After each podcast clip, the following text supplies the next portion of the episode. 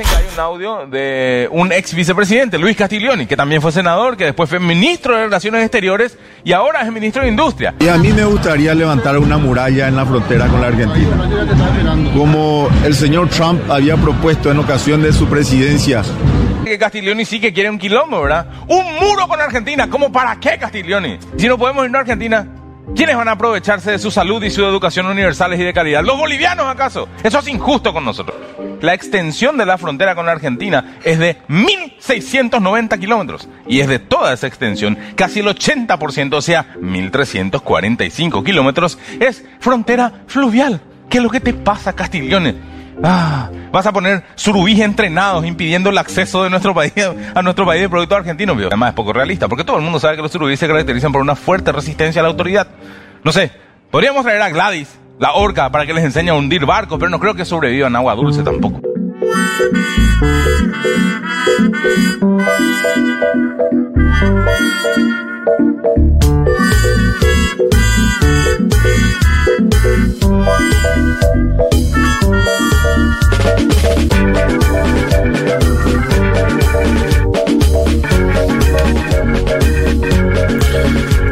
Bueno, qué gracioso eh, este mm, humorista paraguayo. ¿eh? Yo ya lo, lo- Humorista le decís directo. Bueno, es un. No, bueno, pero sí, hace humor. Eh, es un. Es el formato de late night. Ah, pensé que hablabas del ministro. No, Ah, estoy hablando, no, no, no, no. Del hombre El este gracioso que- es. el hombre que cuenta, ah. El que cuenta, sí, sí. No, no, yo dije que gracioso. te- pensé que ya lo estabas tirando. ¿Qué cosa de quererse parecer a Donald Trump siempre, no? Yo pensé que había pasado de moda el trumpismo vernáculo sudamericano. Sí, ¿No? Con la salida del bolsonarismo dije, bueno, claro. se agota. Sí, eh, me, me causó mucha gracia. eh, Mike eh, Silvero se llama Mike. El, el conductor del programa en YouTube. Es muy bueno, eh, lo recomiendo. Eh, Gen, eh, el programa se llama Gen. Somos Gen. Eh, muy bueno. Y claro, lo, lo gracioso es que la parte, pues. los- todos lo sabemos, la frontera entre Paraguay y Argentina básicamente es agua. Son ríos. El Picomayo, el Paraná, el Paraguay, ríos. Bueno, no sé cómo haces un muro. ¿Entendés? Eh, lo dice eh, él en el momento. Deberían hacerlo incluso eh, de algún lado, Del lado obviamente. de ellos. No, claro. entrenar Sí, sí. es una idea bárbara. Entrenar sur- Del lado de ellos. Aparte, para frenar el contrabando, yo te digo, un hombre que está sindicado de contrabandista en Paraguay no hace negocio con la Argentina, precisamente. Ajá, Hablo de, ¿no? El expresidente Horacio Carte. sí. Digo, ¿qué? lo, lo único que falta es que nosotros llevemos contrabando a Paraguay hoy. Eh, sí, sí. Y como es, y, yo me quedé con, con lo que dijiste al principio de que parece que no pasa eso, ¿no? Pareciera que el trampismo, por decirlo eh, en términos eh, simbólicos, no de Sí. Trump solamente, sino las ideas trampistas de tan absurdas. Después además se vuelven irrealizables. El propio muro de Trump fue algo que no caminó mucho. Ujú. Pero mantienen esa vida, ¿no? Tienen como siete vidas. Sí. Siguen circulando igual las ideas locas por acá. No es algo que. ¿Te acuerdas que Trump juntaba guita en un momento para el muro? Sí, se la llevó Steve Bannon, de hecho. Claro, se la llevó Steve Bannon y fue preso. Y bueno, no sé. No sé cómo cerrar esto. Eh, Y ponerle un muro a este momento.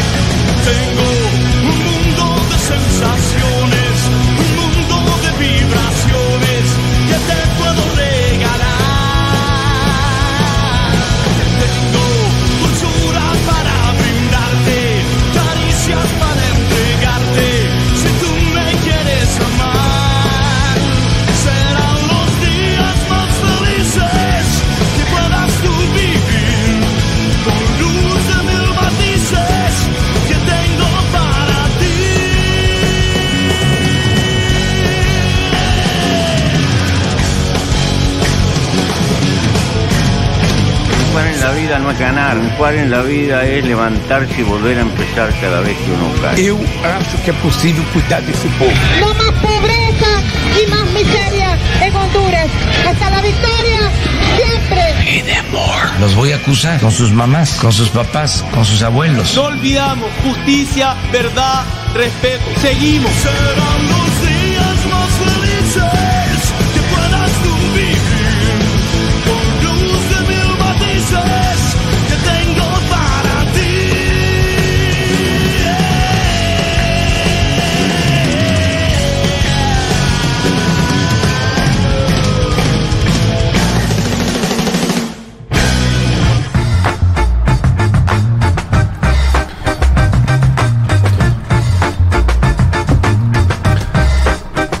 Buen domingo para todas y para todas. Hoy es 23 de julio del 2023 y este es el programa 255 de Un Mundo de Sensaciones.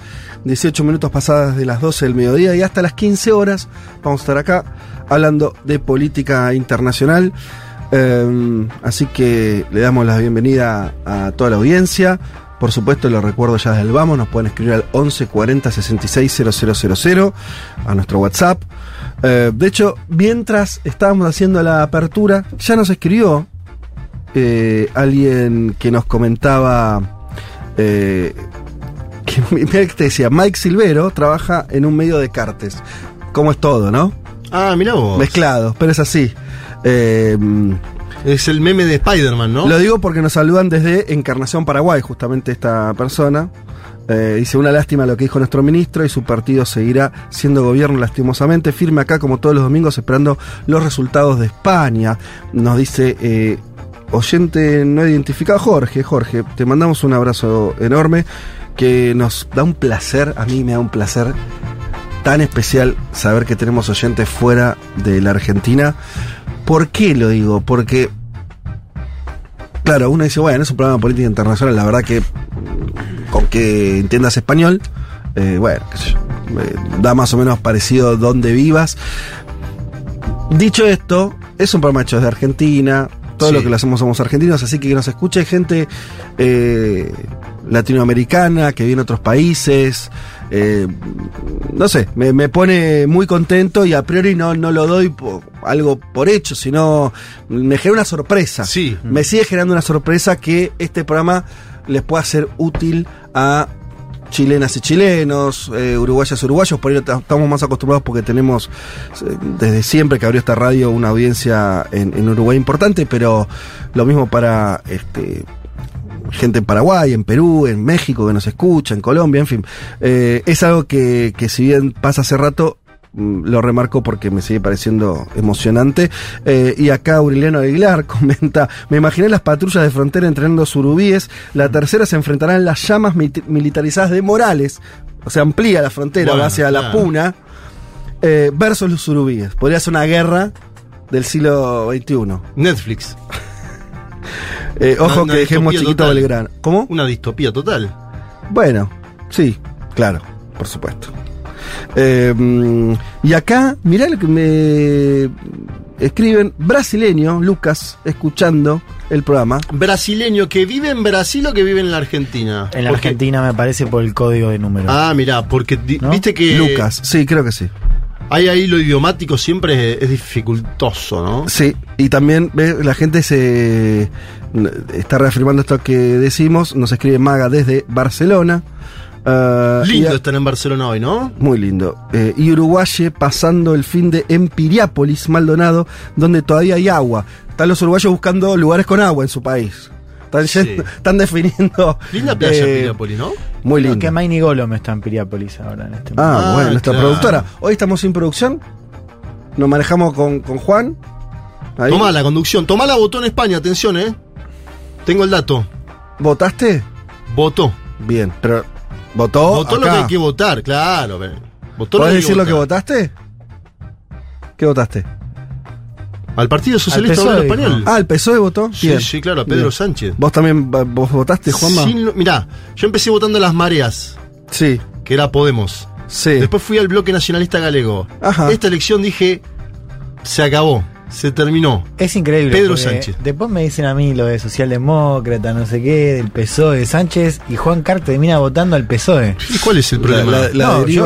yo- pero ¿Cuál es el problema? Está socialdemocratizando. Bienvenido al. PSOE. ¿Cuál es el problema si- Al revés, bienvenido. Enhorabuena. Llegó. Yo A Sanchismo lo banco de. Vos, Elman, siempre de la fuiste cuna. PSOE y no, No. Podemos. No, vos fuiste medio No, no, podemista. fui medio, también. pero más errejonista y Sí. ahora. eh, Y ahora no. Yo ahora me di cuenta que lo que escribí hace 10 años del fin del bipartidismo Estaba mal. estaba mal. Entonces fui y dije, no murió el bipartidismo. Voy a apostar a uno de los dos Bien. grandes partidos de España. Bueno, eh, yo no, no me inclino. Voy a, voy a ser presidente, mirá lo que te digo. Tengo acá las boletas sobrantes, por ejemplo, Como mirá, no tengo la ciudadanía, no tengo que votar. No, la yo verdad que. tampoco, así Yolanda Díaz. A ver. A ver, la- estamos viendo la boleta. Esto no es muy radial, pero eh, mira, son lindas las boletas. Son bastante. mm, eh, Clásicas, siglo Escuetas. XX. Sí, me gusta. Siglo XX. Me gusta, me gusta. Y hay mucho Partido Comunista de Galicia. Frente Obrero. Sí, ¿Qué es esto? ¿Trotskismo? No lo sé, amigo. Sí, y hay un partido animalista también. Ah, sí. Sí. Ahí tenés Yolanda Díaz, tenés a Vox. Partido Ese. animalista con el, medio, me- eh, con el medio ambiente. PACMA. Sí. Yo ya había hablado. eh, sí. Acá eh, está el bloque, bloque Nacionalista Galego, mirá, segunda fuerza en Galicia. Ajá. Sumar Galicia con la fotito de, De Yolanda. de Yolanda. Recortes Cero es otro partido. Mirá, Bueno, recortes en general. Me gusta partidos que ya directamente son eh, acciones. Te dejo. Recortes Cero. Y. Bueno, no sé. Eh, fenómeno. Bueno, acá están las boletas. Tenemos las boletas. Se están votando en España. En este preciso momento se está definiendo entonces el futuro de ese país. Por supuesto, el domingo que viene vamos a tener la información de cómo. ya hay salen. tres puntos más de participación que en la del 2019. Ah, buen dato. Pero algunos dicen, lo atribuyen a la ola de calor que vive España. Que la gente fue a votar tempranito para después Claro. no tener el sofocón de la tarde. Ah. Vamos a ver, vamos a ver porque esto se va a saber en horas nada más. Pero falta, no nos agarra a nosotros. Nos vamos a traer la- en la tarde Sí, Argentina, in- 5 o 6 de la tarde, los resultados de España. Hubo un índice de participación muy alto, altísimo, por el voto postal. Que también Sí. se puede atribuir a las vacaciones en España. Gente que se quiere ir de vacaciones y votó Sí. tiempo antes. Bien. Todavía no hay ningún dato, boca y todo eso no, no. no se sabe. Eh, por, ir, por ir durante el programa, pero más, casi te diría 3 de la tarde, por ir consultar algunos contactos españoles, a ver cómo la. Viste que existe ¿Qué la, respiración de cómo viene ese día, por más que sea el- todavía el proceso seleccionario no esté cerrado. Algo se olfatea. Y los que están más contentos, los que le están llegando información que sí o que no, bueno, por lo menos podemos jugar un poco con eso. Eh, ese es uno de los temas, obviamente, de- del día. Pero nuestra cobertura de eso va a estar eh, sobre todo volcada la semana que viene ya con los resultados puestos. Vamos a estar dentro de un ratito nada más con un panorama. Eh, ahí lo tenemos a Putin no pudiendo viajar a la reunión de los BRICS por todo lo que tiene que ver con la posible, una posible captura, bueno, los líos que, que genera eh, la guerra. También en relación a la guerra, esto es un dato importante que hay que ver cómo se manifiesta en los próximos días, la, el no acuerdo por ahora respecto a la exportación de granos. Esto lo hemos tratado en este programa en años anteriores, donde, bueno, el año pasado hubo un acuerdo importante para que justamente Ucrania pueda exportar sus granos aún en el contexto de guerra. Eh, vamos a entrar en detalle de por qué eso no, no está sucediendo. También eh, mm, eh, hay unas manifestaciones ya en nuestra región, de vuelta en Perú, Sí, que se habían aplacado, se habían aplacado durante meses. Parecía que eso estaba, que Boluarte había logrado, eh, la presidenta esta de transición, eh, logrado calmar las aguas después de, de unos enfrentamientos y una violencia muy importante, con un costo de muertos por parte de los 60 manifestantes muertos. eh, terrible. En los últimos días, en las últimas horas, nuevas manifestaciones en Lima. Sí, la llamada tercera toma de Lima. Eh, así que vamos a estar conversando también sobre eso. Eh, nos vamos a ustedes ahora. Eh, ¿Por dónde arrancar? Bueno, vayamos. Lo que propusiste en la semana estuvo bueno, Juanma, de. mm, vas a traer un tema, pero también una polémica. Sí. Una polémica que puto. eh, eh, hemos discutido acá por arriba, pero ¿cómo la encuadrarías vos? Hubo un debate en Bruselas en el marco de la cumbre entre la Unión Europea y la CELAC, la Comunidad de Estados Latinoamericanos Sí. y Caribeños, entre Gabriel Boric, el presidente de Chile, Sí. Y Luis Ignacio Lula da Silva, presidente de Brasil. Discutieron sobre la metodología del debate en torno a Ucrania, ¿sí? Hubo- tiene una postura Gabriel Boric, Lula tiene otra postura, otros mandatarios latinoamericanos tienen otra postura sobre Ucrania, de eso vamos a charlar, a conversar, pero esto se da apenas un mes después de una divergencia que tuvieron también sobre Venezuela en una cumbre de presidentes sudamericanos que se hizo en Brasilia. Entonces nos vamos a debatir sobre ambas posturas. ¿Qué agrega Gabriel Boric? ¿Qué lo distancia de Lula? ¿Cuál es la biografía de Lula que lo hace tener una perspectiva? ¿Hay algo de la ansiedad, como dice Lula, de un joven? Viste que le dice que es un joven sediento. Vamos a escuchar Y, el audio, es un audio fuerte, ¿eh? eh, Hay 40 años de diferencia entre una Claro, persona y 40 otra. Y es más, Lula dice, ojo, Más. po- ojo porque yo ya estuve en ese lugar. Mm. Es decir, lo critica, pero también a la vez entiende la efusividad. Vos sabés que me vas a acordar, lo vamos a desarrollar en, la- eh, en- en unos minutos nada más. Extrañamente o no, me hace acordar un poco el juego que tenía Lula en su momento con Chávez por el, por izquierda. Sí. ¿Viste? Era un Chávez, Sí. era Lula conteniendo a Chávez cuando Chávez se zarpaba, entre mil comillas, Mm. eh, pero para entendernos rápido, ¿no? Con posturas más maximalistas. Sí. Y Lula lo traía, le decía, bueno, pará. Claro. Pareciera al revés lo mismo, ¿no? Hay algo ahí. Porque digo, no, lo contiene para que no se vaya tanto por derecha. Lo contiene por Boric. derecha, Boric. Sí. Pero no hay algo ahí. Pero a la vez Lula también está conteniendo al otro bloque bolivariano, diríamos, ah, Venezuela, que Nicaragua. tiene un apoyo más explícito a Moscú en el marco de la Claro. situación que se vive en Ucrania. Totalmente. Es decir, entonces Lula queda en el medio de vuelta, Lo cual está muy bien. en lo cual punto. tiene lógica, ¿no? Porque es el, es el lugar que ocupó siempre Sí. Brasil mientras fue conducido por Lula. Bueno, pero eh, lo dejamos planteado así, nomás, y Sí, después nos metemos. Está bueno para discutir, Sí, sí. porque se mete también a discusión sobre Venezuela, por Claro. ejemplo, que lo traigo. También hubo una, un encuentro sobre Venezuela en la cumbre de la Unión Europea, CELAC, muy interesante. Eh, bien. ¿Qué más tenemos por acá? Eh, Male. Hola, Male. Hola, ¿cómo va? No habías hablado. ¿o No, casi, lo del Sí. surubino más Ah, el surubí habías. Bien. Eh, arte y vandalismo. Sí, preparé una columna eh, que cruza un poco estos temas.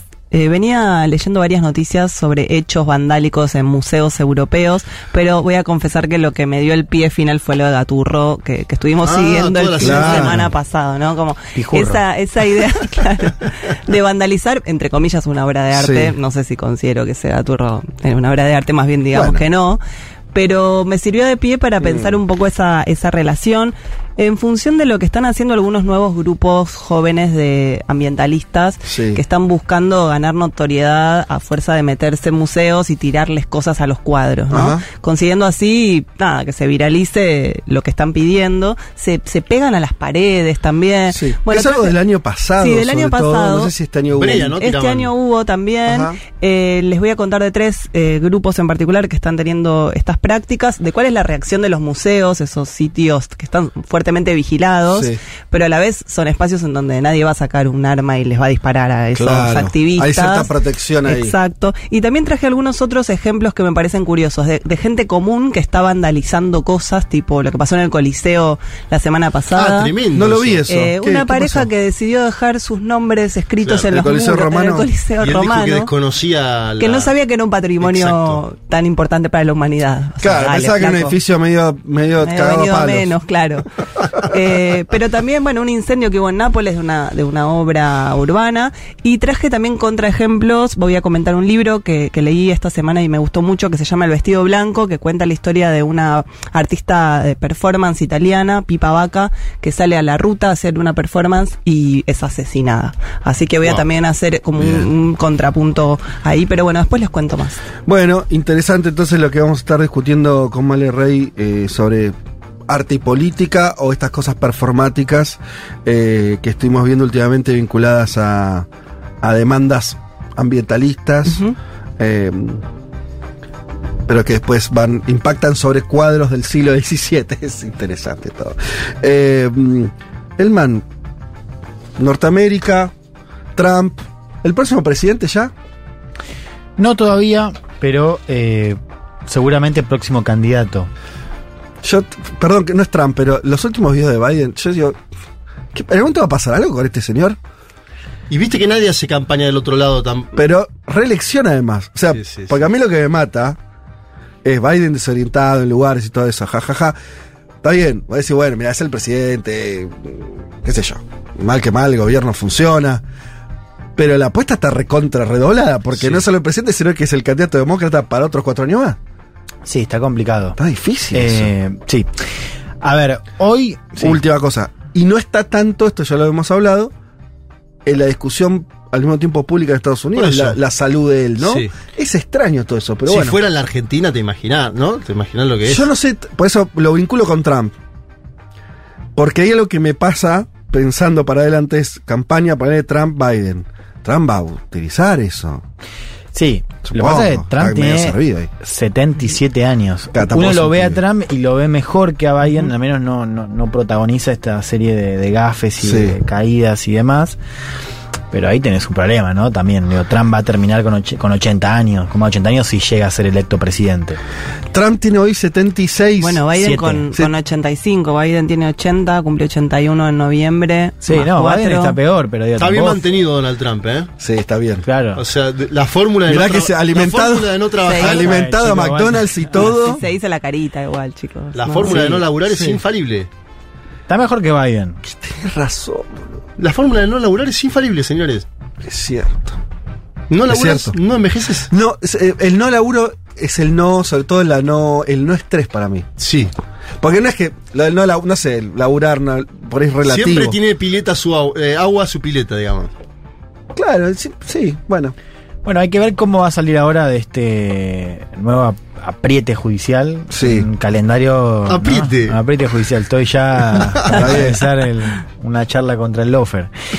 Porque hubo dos noticias que sacudieron la campaña de Trump, va, todo el escenario político de Estados Unidos. La primera tiene que ver con que ya hay fecha para el juicio por la causa de documentos clasificados. Que se llevó a la casa. Se llevó varios, miles de documentos. Será el 20 de mayo. O sea, ya sabemos que el año que viene de campaña ya Trump tiene por lo menos dos juicios vinculados a dos causas. Pero además, y esta es la segunda noticia, se suma una tercera causa eh, que tiene que ver con eh, una investigación del Departamento de Justicia, del fiscal especial designado por el Departamento de Justicia, por los hechos que van desde la elección de 2020 hasta el ataque al Capitolio del 6 de enero. Claro. Lo que dice eh, hoy la prensa de Estados Unidos es que se viene la tercera, el- la tercera imputación. Mm. Así que, Por estos hechos. por estos hechos. que son más del tipo insurrección o desconocimiento de las elecciones, más pesado, Sí, más, más, más políticamente cargado que llevar es el más documentos. importante y esto vamos a charlar el día Bien. de hoy que es que no sabemos el alcance porque hay información que quizás no sabemos que la investigación está contemplando y que podrían ser otro escándalo más en Estados Unidos. Bueno, gente, ¿les gustó el menú para hoy? Espero que sí, porque es lo que hay. Eh, pero bueno, nada, eh, muchos temas variados. Vamos a estar entonces yendo y viniendo en distintos lugares eh, del globo y lo que estuvo ocurriendo esta semana y lo que puede ocurrir los próximos días. Así que espero que nos acompañen. Eh, pero antes de todo esto, vamos a escuchar. Miren que es difícil hacer esto. Si algo difícil en este mundo, Sí. es hacer versiones de los Beatles Y que hacerlas sean- bien. que estén buenísimas. Pasa un una cosa con esas canciones. Son tan buenas que casi cualquier versión parte de una, de una base que la canción es muy buena. Entonces es difícil que sea fea. Pero al mismo tiempo, casi metafísicamente hablando, las versiones de los Beatles siempre le ganan a vos las demás versiones. Al final siempre quieres escuchar la original. Acá hay una excepción, yo creo que por la calidad del músico, porque es un gran compositor, no solamente cantante. Estamos hablando del señor Stevie Wonder haciendo We Can Work It Out.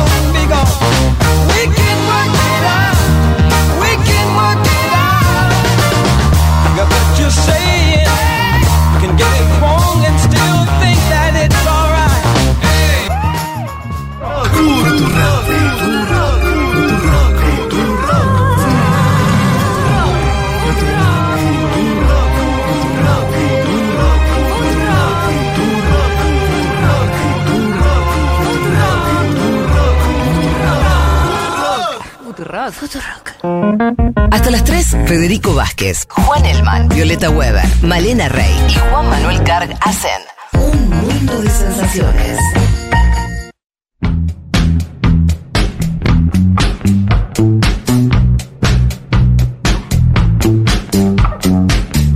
Che, nos metemos en el panorama de noticias porque si no esto se va se, se va para cualquier Ah, no era lado. un problema de música este. Podría serlo. Em, decíamos entonces, vayamos directo a la guerra, actualización vinculada a la guerra. Decíamos entonces como una noticia que Vladimir Putin no va a ir presencial a la cumbre de los BRICS, va a estar eh, en forma remota, o sea, va a participar, era así lo cubrían. Los medios rusos decían, Putin confirmó que va a asistir a la cumbre de los, BRICS, pero eligió hacerlo de forma remota. Eh, los medios occidentales decían, Putin no puede, estar, no puede viajar porque tiene miedo de que lo detengan. Eh, en realidad, claro, como hay una orden de arresto de la Corte Penal Internacional, Sudáfrica, que es el país que va a hacer la cumbre, adscribe a la Corte Penal, eh, bueno, corría riesgo de que hubiera algún intento, al menos de detención, bueno, toda una situación que no le convenía ni, entiendo yo, obviamente, a Putin y al gobierno ruso, pero tampoco al sudafricano. No, olvídate, zafan Entonces, todos. Claro, Zafan como, todo. ¿para qué, ¿para qué tener un- un- una situación desgraciada? Dijeron y, bueno, se conecta eh, por eh, Zoom eh, y, y se resuelve el asunto. De mutuo acuerdo, el presidente Vladimir Putin de la Federación Rusa no asistirá a la cumbre, pero la Federación Rusa será representada por el ministro de Relaciones Exteriores, el señor Lavrov, que sí va a estar presencial en eh, la cumbre. Esto fue lo que emitió el comunicado del presidente sudafricano Cyril Ramaphosa. Eh, y recordemos esto, que Sudáfrica ejerce la presencia de los BRICS, eh, el grupo compuesto por, además de Sudáfrica, Brasil, China, India y Rusia. Yendo más a fondo, vinculado a, la cuestión de, mm, de la guerra, el lunes pasado Rusia confirmó que no iba a renovar en principio el acuerdo para permitir la exportación de granos por parte de Ucrania. Recuerden ustedes ese uno de los efectos inmediatos lo sufrimos en la Argentina, o digo, también tuvo efectos en la Argentina, que es el inicio de la guerra eh, allá en febrero del- año pasado. Una de las cosas que generó es la paralización de las exportaciones de granos de Ucrania, que es un gran exportador. Tan es así que aumentó eh, casi más de un 20% los, este, las materias primas vinculadas a los alimentos en el mundo, con los efectos que te puedes imaginar bastante obvios en relación a eso, eh, sobre todo de los países, y esto es el detalle, de los países que son importadores netos de alimentos, que los hay muchos en el mundo, países que no logran fabricar, eh, que no son autosuficientes en términos de, de alimentos y en particular de cereales, los tienen que importar. Ese aumento, por supuesto, complicó, porque además esos países no casualmente son además países en general pobres. Eh, ¿Con qué tiene que ver esta suspensión de- del acuerdo? Bueno, ahí es donde se empiezan a tirar las piedras unos a otros. Básicamente del lado de, este, de Ucrania dicen que es una muestra más de Rusia queriendo eh, ahorcarla financieramente a Ucrania y no teniendo contemplación con lo que yo les marcaba, eh, el resto del mundo básicamente y en concreto de los países que tienen que importar esos bienes que lo van a tener más difícil de ahora en más. Eh, del lado ruso, lo que dicen es que esa no firma del acuerdo tiene que ver con que no se estaba respetando.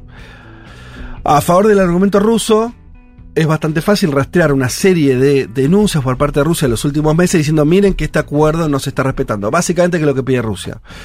Que se aligeren algún tipo, algunas de las sanciones vinculadas a la venta de algunos productos de Rusia que por estar fuera del SWIFT, por estar fuera del sistema bancario internacional, que es una de las medidas que tomó Estados Unidos en contra de Rusia, cualquier transacción es muy dificultosa. Tienen que andar triangulando, hacerlo en otras monedas. No le pueden pagar, digamos, lo que compran.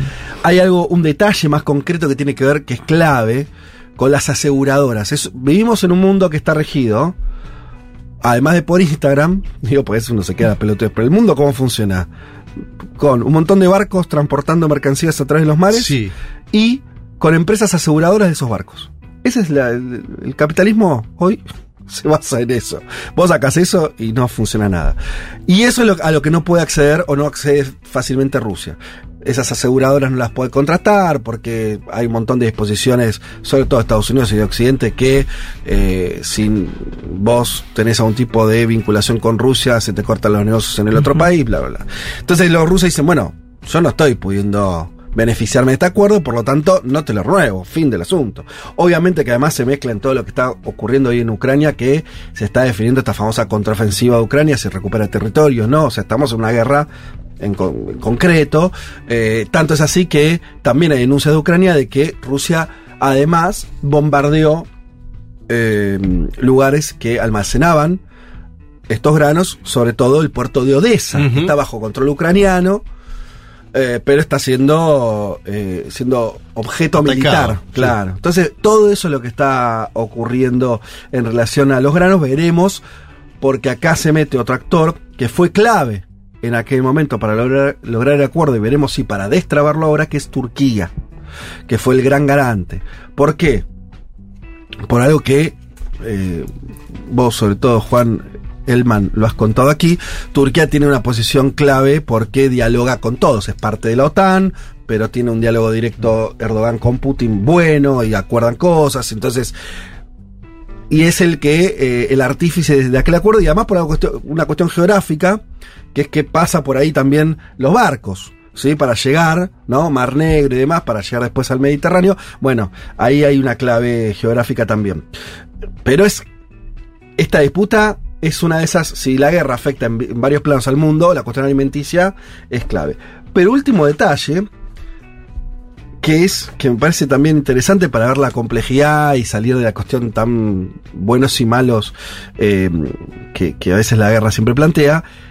África, que viene siendo justamente el hilo finito donde les afecta particularmente que no haya esta exportación de granos desde Ucrania, salió, no te diría en defensa de Rusia, pero salió a marcar los puntos de esta manera. El jefe de Estado de Senegal y presidente de turno de la Unión Africana, o sea, la, la unión política que tiene el continente, eh, ha pedido a inicios de junio ya a los países occidentales que levanten las sanciones que le impiden la exportación de trigo y fertilizantes rusos, una de las demandas de Putin, ¿no? La cuestión de sus fertilizantes, es un gran productor de fertilizantes Rusia y también productor de trigo, tras reunirse con el presidente Putin, justamente para ahorrar los efectos de la guerra y demás.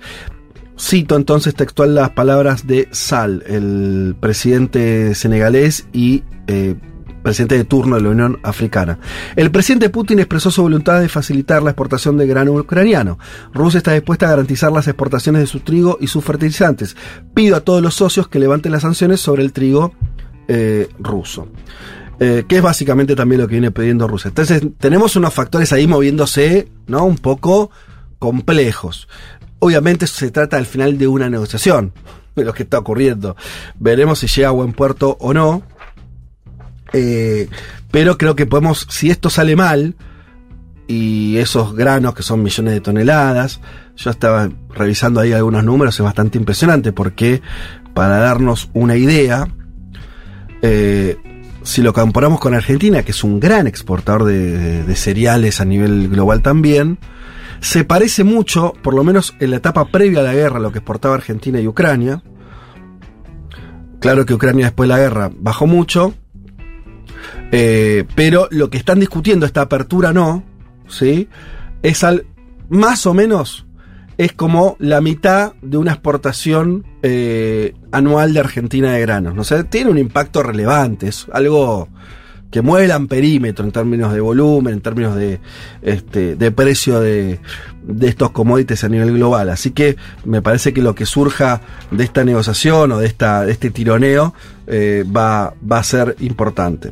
Y recordemos, ah, esto último quería decir también, porque es otro jugador, el secretario general de la ONU, Antonio Guterres, eh,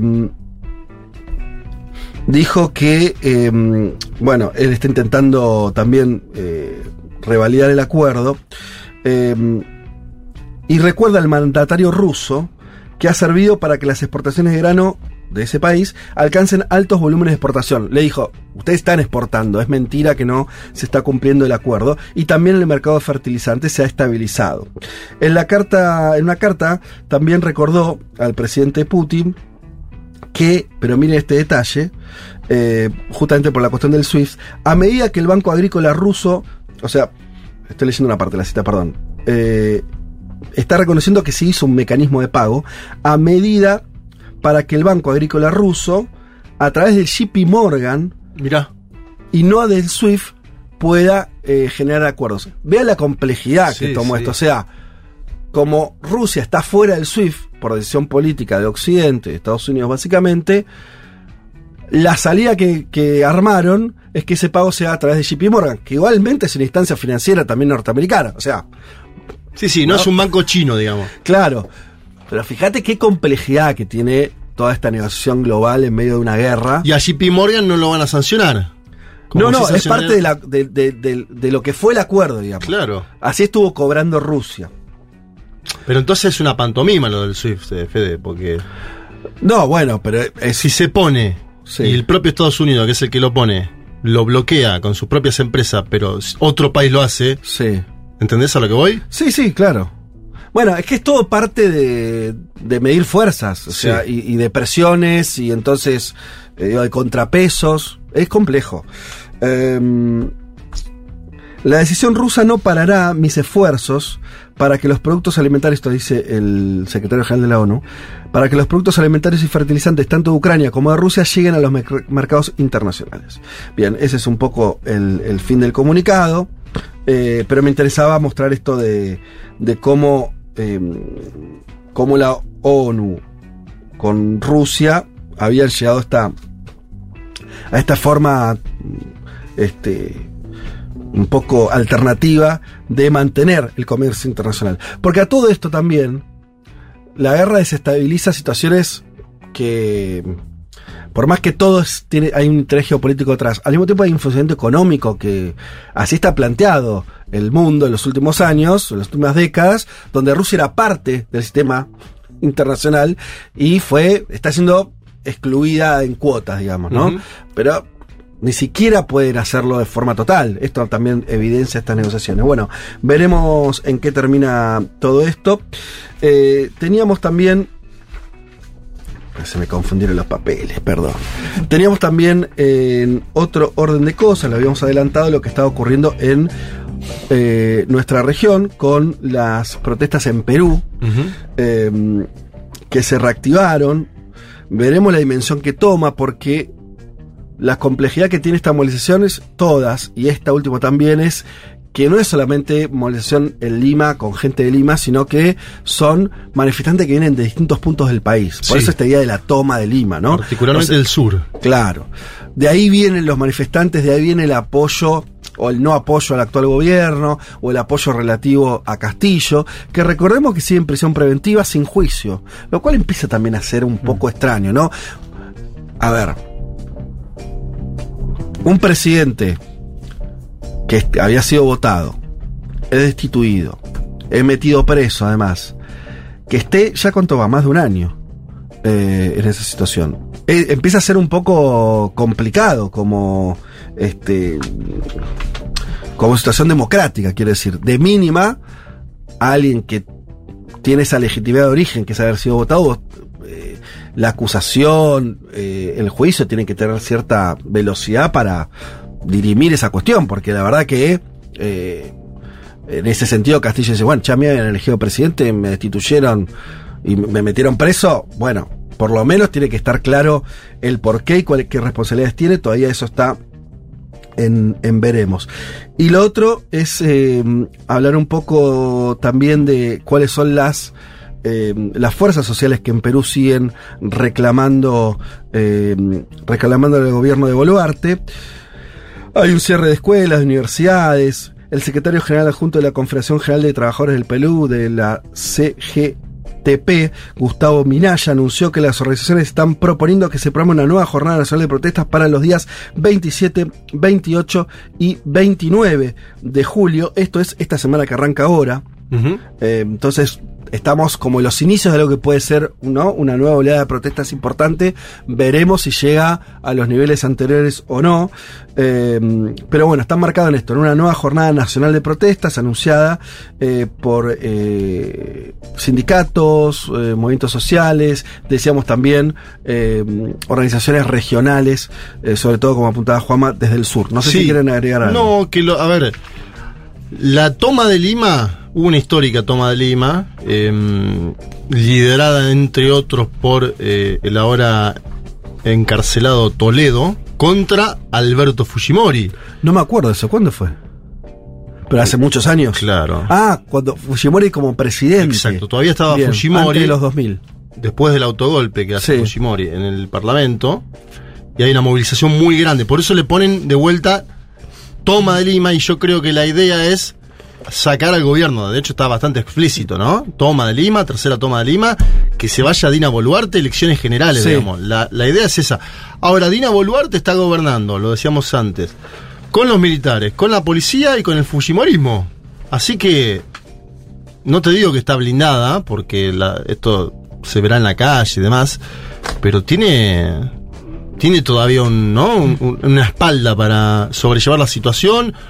En su momento hubo 60 muertos, una situación dramática en términos de derechos humanos. Pasaron varios meses de eso. Sí. Y Boluarte sigue eh, gobernando.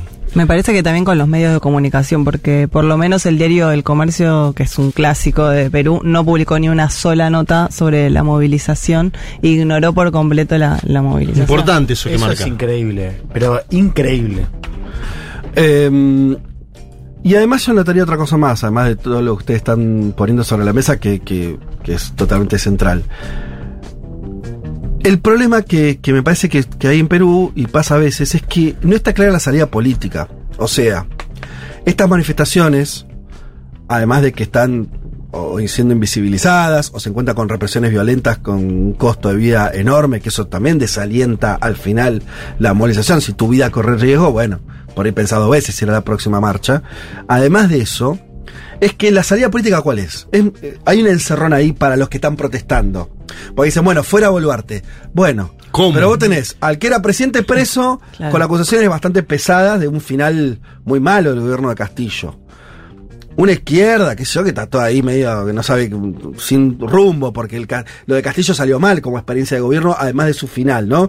Todo, lo vimos el proceso, ¿se acuerdan ustedes? Cambio de ministro cada tres días, cambio de la orientación, ponían a gente eh, muy izquierda, después a conservadores, neoliberales, una, confusión ahí. El Fujimorismo también que está atrapado, encapsulado. O sea, lo que voy es, además de todo eso, me parece que lo que el problema es. Esta hay una frase de, un- de, de- de Marx que decía: las sociedades solamente se ponen tareas que pueden cumplir. ¿no? O sea, no existe. eh, no existe que la sociedad vaya, cualquiera sea ella, a hacer algo que está muy por afuera de, de- de la realización concreta de algo. Entonces, estas manifestaciones parece que tienen el problema de que no hay hacia dónde desembocar. Es que por eso para mí la- la- se diluyó tanto, inclusive la, la discusión sobre la fecha electoral, sobre cuándo iba a ser. Exacto. Porque ¿para qué? Claro. Claro. es que eso es un poco lo que terminó pasando, porque de hecho el problema no es tanto el presidente, el ejecutivo, que, que lo es, pero digamos, es más bien el Congreso. O sea, y hoy no tenés un sistema político que siquiera tenga algún ápice de conexión con esos sectores que votaron por Castillo e inclusive se sintió representado. Yo creo que hay una, una enseñanza de estas semanas, es que un poco sí es cierto que Castillo termina de una popularidad muy baja, pero efectivamente había algo en términos de representación. Mm. Sí, claro, de que- sectores que creo que un excluidos, poco quedó soslayado hacia el final del Castillo, ¿no? Entonces, un poco lo que se vio después de la prisión es que había un, un núcleo que quizás más por la reivindicación territorial que por los aciertos de Castillo como presidente, de alguna manera se sintieron traicionados por o, o ultrajados por todo lo que pasó con Castillo que termina con, con él en prisión eh, indefinida. Sí. Pero entonces, digo, hay una parte importante de Perú que hoy no tiene ninguna conexión con nada parecido a un partido, ¿no? Y al mismo tiempo un rechazo muy fuerte ante todo lo que está armando en el Congreso eh, y que puede llegar a la presidencia, pues ya no importa si es de derecha o de izquierda. Desaprobación de Boluarte 80. Claro. Y del Congreso 90. Claro. Entonces, digo, ya no es una cuestión de hacia un partido, hacia un líder, es como una cosa más de distancia hacia creo que todo el sistema político. eh, E insisto en la cuestión geográfica, yo creo que hay una novedad también en las sucesivas protestas que vemos que es como un reclamo de este sur sur y, y otros lugares también rurales eh, que votaron por Castillo, algunos ni siquiera votaron por Castillo, pero de alguna manera se sintieron representados eh, y que están dispuestos a, a seguir tensando un poco el, vínculo, ¿no? Y ahí no hay ningún tipo de calendario electoral que, que lo resuelva. Eh, y lo otro, viendo encuestas en los últimos años, hay una cosa interesante que es que la idea de una reforma constitucional sigue teniendo también una aceptación importante. Que era, ¿se acuerdan? Era donde se paró Castillo. Pasa que después no lo pudo hacer materialmente porque necesitaba que el Congreso se lo vote y no se lo iba a votar y bueno, todo eso. Pero esa demanda, pero es una demanda sin liderazgo, pero existe. No, porque eh, Perú arrastra una deslegitimación, ustedes lo dijeron. Eh, esta presidenta tiene muy mala imagen, pero los últimos presidentes a todos les pasó lo mismo. Todos tenían el mismo porcentaje. El Congreso ni hablar, la justicia, o sea, está todo muy des- deslegitimado. Esa propuesta, ¿se acuerdan? De campaña y de primeros meses del gobierno de Castillo, de bueno, tenemos, estos salimos con una reforma constitucional. Incluso mirando un poco Chile, que estaba en ese proceso también, que también salió mal, por supuesto. Sí. Eh, pero hay otra cosa ahí que es, ¿no? Como. Hasta que no modifiquen eso va a ser muy difícil, ¿no? Es Lo- que el problema no es solamente la falta de liderazgo, es la falta de programa. Porque de hecho, las encuestas eh, se empieza a preguntar. O sea, vos, vos ves efectivamente una aprobación cada vez mayor a la, a la salida constituyente. si Sí. querés. Ahora, si vos preguntás o las preguntas que recorren algunos tópicos, hay, por ejemplo, el tema mano dura. Claro. El tema apoyo a la pena de muerte es mayoritario también. Eh, o sea, sería en todo caso una convención, según el ánimo popular, eh, bien conservadora en términos eh, de género, digamos, de identidades y demás, y muy volcada hacia la cuestión de seguridad. Totalmente punitivista. También te dicen en las encuestas que eh, hay como una mayor proporción a favor de que el Estado tenga un rol más importante en la economía, lo cual no es un dato menor para la estructura económica que tiene Perú. Sí. Ahora, en términos de seguridad y en términos de eso, derechos sexuales reproductivos, sería eh, una, un texto súper conservador. Eh, Sobre Castillo agrego algo porque hubo una columna de opinión de Zaffaroni y de Croxato, que son los dos eh, abogados extranjeros de Pedro Castillo, esta semana, a partir de la toma de Lima, donde cuentan que a Castillo no lo están dejando comunicarse con ellos, es decir, con los abogados extranjeros. Marco esto porque la condición, ellos dicen, es un presidente secuestrado hace siete meses en la columna de opinión, secuestrado hace siete meses y que no tiene derechos civiles ni políticos, lo definen obviamente como una detención eh, ilegal. Me parece que hay que seguir también este caso porque estamos viendo que ya no dejan comunicar a un detenido, no te digo con un medio de comunicación como le pasó a Lula, ¿te acuerdas que Lula estaba encarcelado y no pudo hablarle al Brasil? durante la campaña electoral Sí, claro. en la cual ganó Jair Mesías Bolsonaro. Este caso me parece que es más dramático porque no lo dejan comunicarse con sus propios abogados. Eh, les agrego, nos escribe Emilia desde, mm, desde Lima, escuchándoles desde Lima mientras desayuno. Eh, la semana que viene habrá jornada de protesta por acá contra Boluarte. Eh, ahí me recomienda que haga algo con mi ojo. Vieron que tengo un. este, Un orzuelo. ¿Es un orzuelo? Importante. Dice: Estas fechas, 28 y 29 de las protestas, son fiestas patrias por acá. Dato que no habíamos dado porque desconocía, por lo menos yo. Se espera que haya mucha más gente. Hay diversos pedidos que se están levantando. Una de ellas es justicia para los asesinados en protestas. Bueno, claro. Claro. Que es un poco la, eh, eh, de- de- el saldo trágico de las protestas aquellas con esos 50 muertos. Hubo un fuerte componente de la clase media en la marcha de Lima, agrega nuestra oyenta, a diferencia de la vez pasada. Mirá, Lo cierto es que Boluarte depende mucho del Congreso, la tienden del cuello. El 26 de julio eligen a la nueva Junta Directiva y ahí se verá. Claro. ¿Eh? Nos agrega una casi cronista. Emilia, te agradecemos, te agradecemos esta info más, este, más precisa y más de la cocina de lo que está pasando allá. Nos encanta también que, que hagan eso los oyentes que viven en, en los lugares de los que, eh, nada, nosotros estamos hablando y conversando. 28 de julio de 1821, la proclamación de la independencia de Perú, ¿de parte Bien. de quién? José San Martín. Pero señor. claro. Y hay una hermandad eterna que nos une con eh, los peruanos. Nos bancaron en Malvinas. Pero claro. Che, ¿qué teníamos más por acá? Ah, sí, íbamos a comentar. Bueno, hablemos algo de las elecciones en España. Por Spain. más que. eh, a ver, ¿qué sab- ¿sabemos algo? No sabemos nada. Algunas, las últimas encuestas publicadas, que fueron hace varios días ya. Sí, a ver, todas las encuestas están pronosticando una victoria del Partido Popular, salvo una que es la encuesta del CIS, que es una encuesta que en general está más volcada hacia la izquierda. Sí. Pero salvo esa, todas dan una victoria del Partido Popular que junto con Vox estaría al borde Cerca, de la mayoría. cerca de la absoluta. mayoría absoluta, 176 son. Claro. O sea, hay que mirar bien ese número hoy. Sí.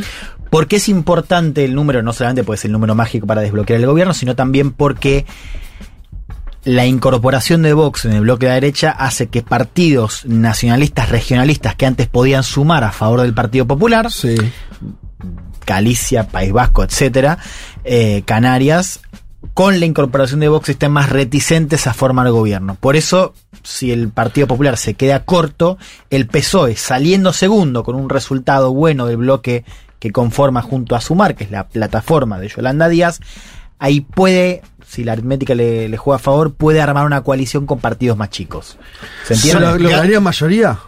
Mayoría simple. Hay, mayoría con 176 es la primera. Solamente eh, le da los votos a, eh, eh, si el PP En- le da bien, PP más Vox. Sí. Los lo único que podría juntar hoy mayoría absoluta. Sí, pero Sánchez cree que saliendo segundo, y como decía Juan Elman, con una buena elección de Yolanda Díaz saliendo tercera, Sí. más los independentistas famosos, Sí. entre ellos pongo Cuando las cuentas son así es que no llega, pero bueno, sí. Bueno, sigamos. pero esperá, Sí. esperá, porque por algo Feijó cuando fue al debate de cara a cara con Sánchez le quiso hacer firmar que el que gane la elección podía conformar gobierno. Porque le- Sánchez le dijo que no. Sánchez hizo el bien el boludo Claro. porque Sánchez cree que va a salir segundo, Sí. pero que puede conformar gobierno Claro. con las esquirlas que queden de los independentismos. Reconstruyamos cómo será Sí. el mecanismo y por ahí me equivoco Sí. lo que estoy diciendo. Pero vos tenés mayoría absoluta, no se discute. Vos juntás- 176. si juntás esa cantidad de votos, no importa. eh, Eso es Sí, la primera votación. Claro. que juntar cualquiera 176. Supongamos que no llegan. en la segunda con 151. Pará, pará. sí. Supongamos que, por cómo sale la elección hoy, la sumatoria de votos del PP y Vox, que están de acuerdo en hacer gobierno, digo, Sí, lo podrían sí, hacer y eso no, no llegan. Lo que agrega Elman es. co- Esa junta elimina la posibilidad de que los partidos nacionalistas más refractarios a Vox se sumen. Porque si no, también tendrías una mayoría fácil de construir ahí. Sí. Conservadora, de centro que derecha. Si se queda corto hay que ver por cuánto, porque si se queda corto por Con 12 dos escaños, diputados claro. para las consigue. Exacto. Por pero- cinco ya se complica. Bien. Sí. Entonces, dado ese escenario, pasaremos a lo que dijiste vos, Juanma, ¿no? Que se formaría gobierno con mayorías simples. Claro. Esto es, no absolutas. Eh, Necesitas más votos sí que no, que no, la exacto. segunda. Que ya pasó Con Sánchez mismo. Con Sánchez mismo. Con Sánchez mismo pasó en, en- la... en la primera vez que fue presidente, ¿no? En la- No, porque él la primera vez que es presidente es por la moción de censura Exacto. contra Rajoy. La otra elección, año 2019, Sí. que es un, un año de tres elecciones consecutivas, Claro. este es otro fenómeno que puede aparecer. Sí. Que voten de un- vuelta. Un escenario de que se vote de vuelta. Yo hablaba con alguna fuente podemista Ajá. el fin de semana y me decía, ojo con que haya nuevas elecciones y el bipartidismo incluso saque más votos que en esta. ¿Se Es que- entiende? sí, porque. Esto voló un segundo, pero vos dijiste, te, te autocriticaste, hiciste autocrítica, cosa que es muy inusual y muy sano. Dijiste, vos, yo me equivoqué cuando creía que. eh, Yo me equivoqué y pagué. Cuando creías que el bipartidismo eh, estaba Había muerto. finalizado. Igual el bipartidismo para mí murió, ¿eh? Bueno, por No- eso. No, murieron los dos partidos grandes, pero Sí. el bipartidismo murió. Es cierto porque ya no hay bipartismo. eh, los dos, eh, PSOE y PP, que juntaban 90 puntos hace unos años, hoy que suman 50. Claro, pero hay dos coaliciones gobernadas por los dos partidos mayoritarios. Claro, eso, eso, eso hay cierta reconstrucción de un bipartismo distinto Sí. o de frentes, ¿no? Sí. Que te termina dando una especie de bipartismo, pero también eh, pareciera, si está, lo que vos dijiste me interesa, como tal vez empieza a haber una, una lenta reconstrucción del bi- bipartismo. En el sentido que los partidos grandes dejaron de perder terreno y empezaron a recuperarlo. Todavía en una situación fragmentada, pero hay algo de eso también. Sí, que tiene que ver también con el liderazgo de Sánchez para mí, ¿eh? Para bien y para mal. ¿Por Y qué el te PP, diría? pero el PP también recuperó votos de derecha que se le estaban yendo. Sí, le ganó la pulsera a Ciudadanos. Yo lo, que- lo que pensaba era. O sea, como. Digo, dos cosas. Primero, hace unos años pensábamos que el que le comía la torta al, al PP era Ciudadanos. O sea, la amenaza venía más desde el centro liberal. Ahora es todo lo contrario. La amenaza ahora es por derecha, Mm. es Vox. Y lo segundo es, o sea, estamos viviendo, o sea, si la primera ruptura de ese bipartidismo fue con la emergencia de Podemos, pero en términos formales, con la incorporación de Podemos al bloque de gobierno, a una coalición entre PSOE y Podemos, ahora estamos viendo lo mismo de la derecha. Y eso va a ser un experimento. Ya lo vimos cómo se sucedía con, con la izquierda, ¿no? Que también fue extraño, porque fíjate que arrancó de una manera y termina, o sea, Podemos arranca siendo un partido que ya venía en declive, pero que existía formalmente y que era el, el gran otro de la, de la izquierda, termina el gobierno con Podemos ya diluido dentro de Sumar. Ahí tenés una novedad. Ahora, hay que ver qué pasa ahora si efectivamente llega este, esta ruptura por derecha. ¿Se Tuvo una mala semana Feyó. ¿Por Esto me parece que hay que marcarlo. A ver. Aparecieron de vuelta las fotos de Feyó con un narcotraficante gallego llamado Marcial Dorado, fotografía del año 95. Marcial Dorado había sido condenado por la operación Nécora del año 90. Si ustedes quieren ver eso, lo pueden ver en la serie eh, de Netflix llamada Fariña, que habla del, del narcotráfico en Galicia durante aquellas eh, décadas. Y no puede explicar su vínculo con Marcial Dorado. Le han Ajá. preguntado muchas veces, incluso salió a decir en la última semana que él sabía que era contrabandista, pero no narcotraficante. Un caso que estuvo en prime time, que en el debate al cual se ausentó el propio Feijóo lo dijo Yolanda Díaz, y Abascal mismo no sabía cómo salir, entonces Sí. le dice, bueno, usted tiene fotos con Hugo Chávez, le dijo Abascal Claro, a Yolanda Díaz. Ah, lo mismo, ¿no? Como- por Dios. Pero digo, ojo, porque la última semana de Feijó no fue a que, en el debate, en el cara a cara, Sí. Con Sánchez, tuvo un excelente debate, Feijó. Ajá. Excelente debate. Le fue mejor que a Sánchez. Porque salió directamente a embestirlo, permanentemente. Y Sánchez titubeó por momentos. Esto fue así el primer debate. Pero después En- al otro no fue. en el segundo se ausentó y me parece que le pasó factura un poco el caso de Marcial Dorado, del cual se está hablando muchísimo en España hoy. Eh, Yo pensaba también en el humor social de votar con una ola tremenda de calor y pensemos que en España ahora es como si estuvieran en- a fines de diciembre, o Sí, sea, eh, agosto allá es enero, se va todo el mundo de vacaciones, Sí. como estar votando un 27 de diciembre Claro. con 50 grados y parece que se rompió también el tren que conecta Madrid y Valencia, un tren de alta velocidad, hubo un incendio, lo que hizo que 6.000 personas no pudieran trasladarse para votar. Ajá. O sea, hay un caldo de cultivo también un poco complejo. Y el voto postal fue 2,8 millones, algo inédito. Es el más alto en los últimos años. Habría que ver ahí si tiene que ver con esta cuestión vacacional que plantea Male. Bueno, muy bien. Una pequeña tanda y ya volvemos.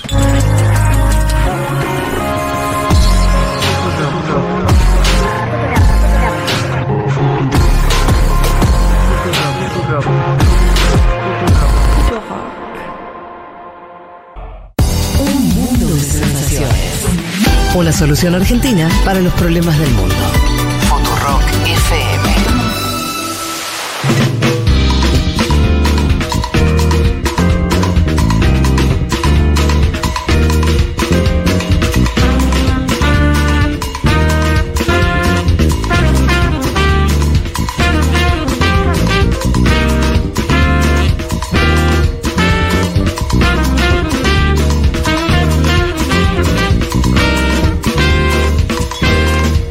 Bueno, aquí estamos de nuevo. Eh, habíamos prometido meternos en la polémica entre Boric y Lula sobre Ucrania, sobre Venezuela, eh, y un poco discutir ahí los progresismos que hay hoy en disputa en la región. Eh, no sé si la palabra le, le entra a todos. Yo creo pero que bueno, sí. ¿Sí? Bueno, a Boric y a Lula sí. A ver, No pondría otro, Venezuela, Nicaragua. No, pero me parece que la actitud de Boric, uno después puede opinar qué le parece lo que dice Boric. Y de hecho lo vamos a escuchar.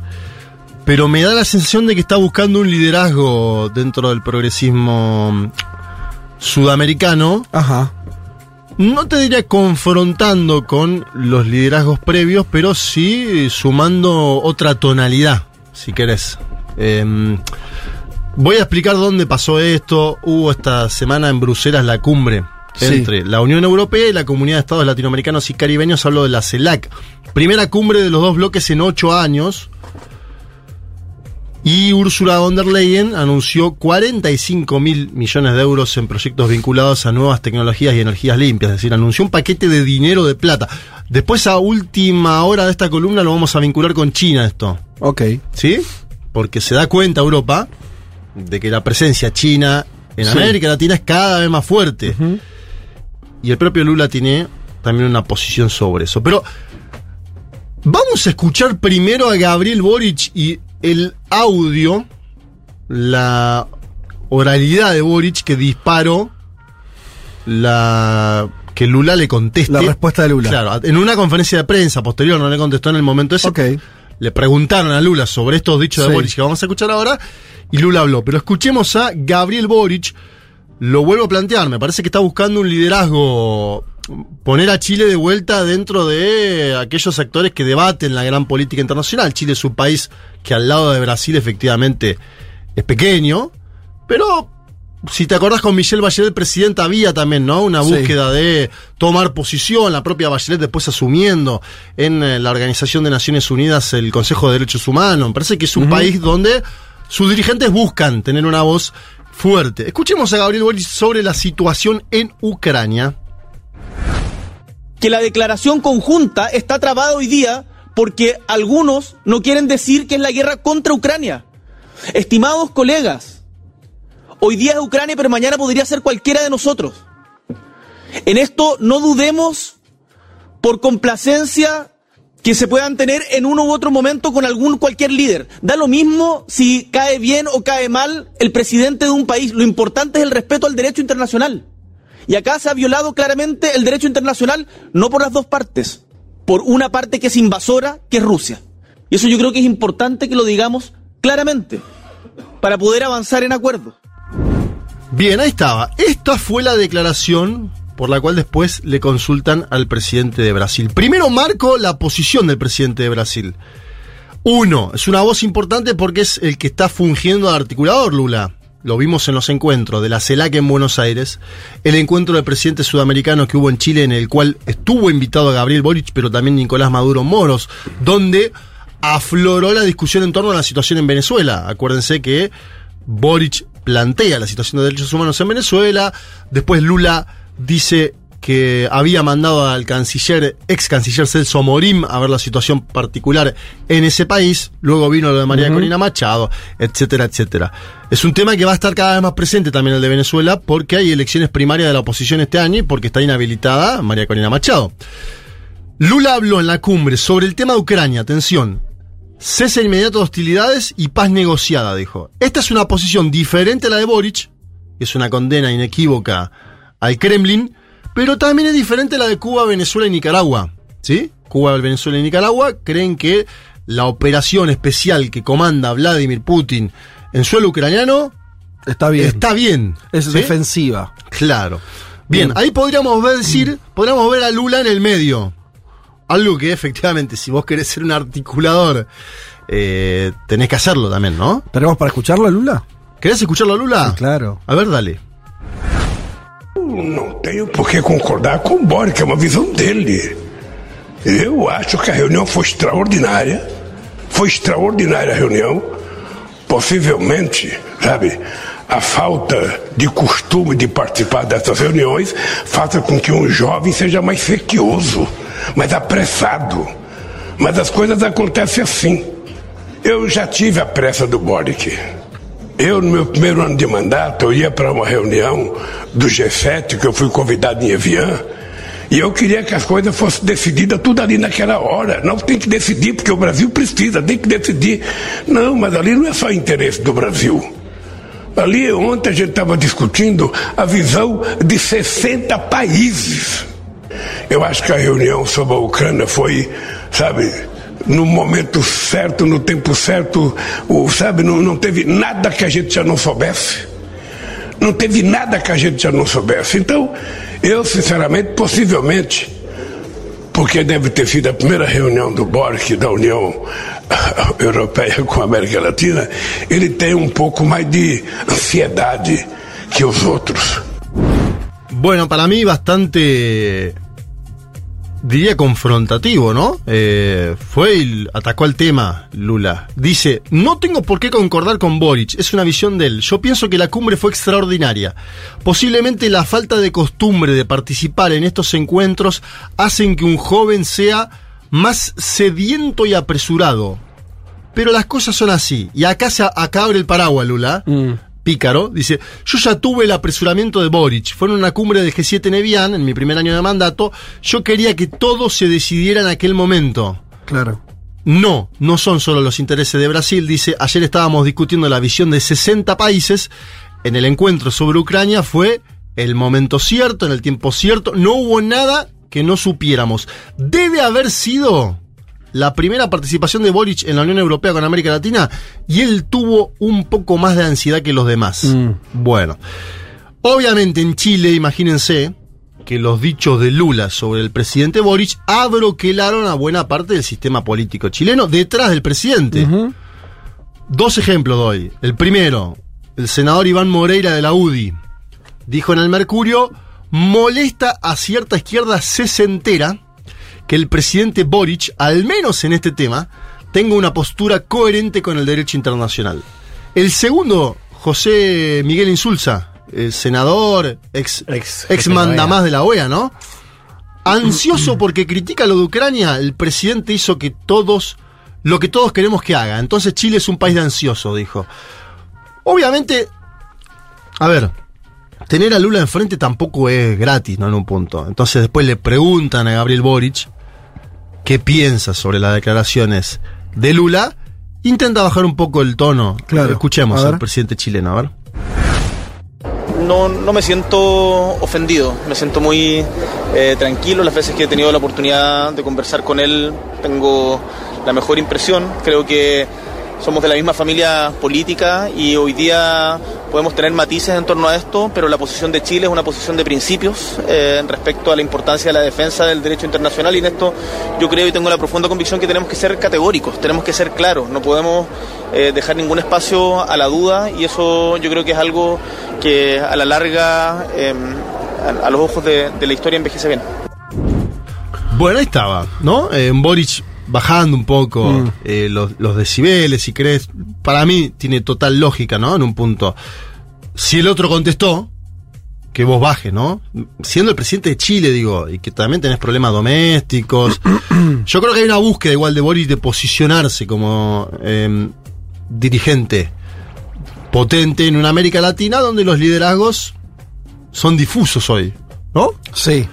Eh, y, y que él cree, yo creo que él cree efectivamente que tiene una posición determinada Bueno, sobre eh, sí. Ucrania, sobre Venezuela, sobre Nicaragua, donde también ha intervenido mucho, ¿no? Creo que es una posición ideológica. Sí. Yo coincido con vos, eh, creo que, que es así, digamos, que, que, que no creo que sea inventada. También creo que Boric se ha buscado posicionar, no sé si a nivel regional o a nivel global, digamos, pero justamente como un, esta idea de líder de nueva izquierda que, que mira a Venezuela y Nicaragua de manera más crítica que el resto, ¿no? O sea, Mm. de hecho, a juzgar por la aclamación que ha tenido en sectores que miran a América Latina desde afuera, parece irle bien, ¿no? En el sentido de que parece eh, un poco eh, protagonizar un poco esa, esa narrativa. Ahora, sí creo que hay algo que marca eh, esta falla ah, en términos de, de posicionamiento, que es que el Frente Amplio no tiene política exterior, nunca la ha tenido.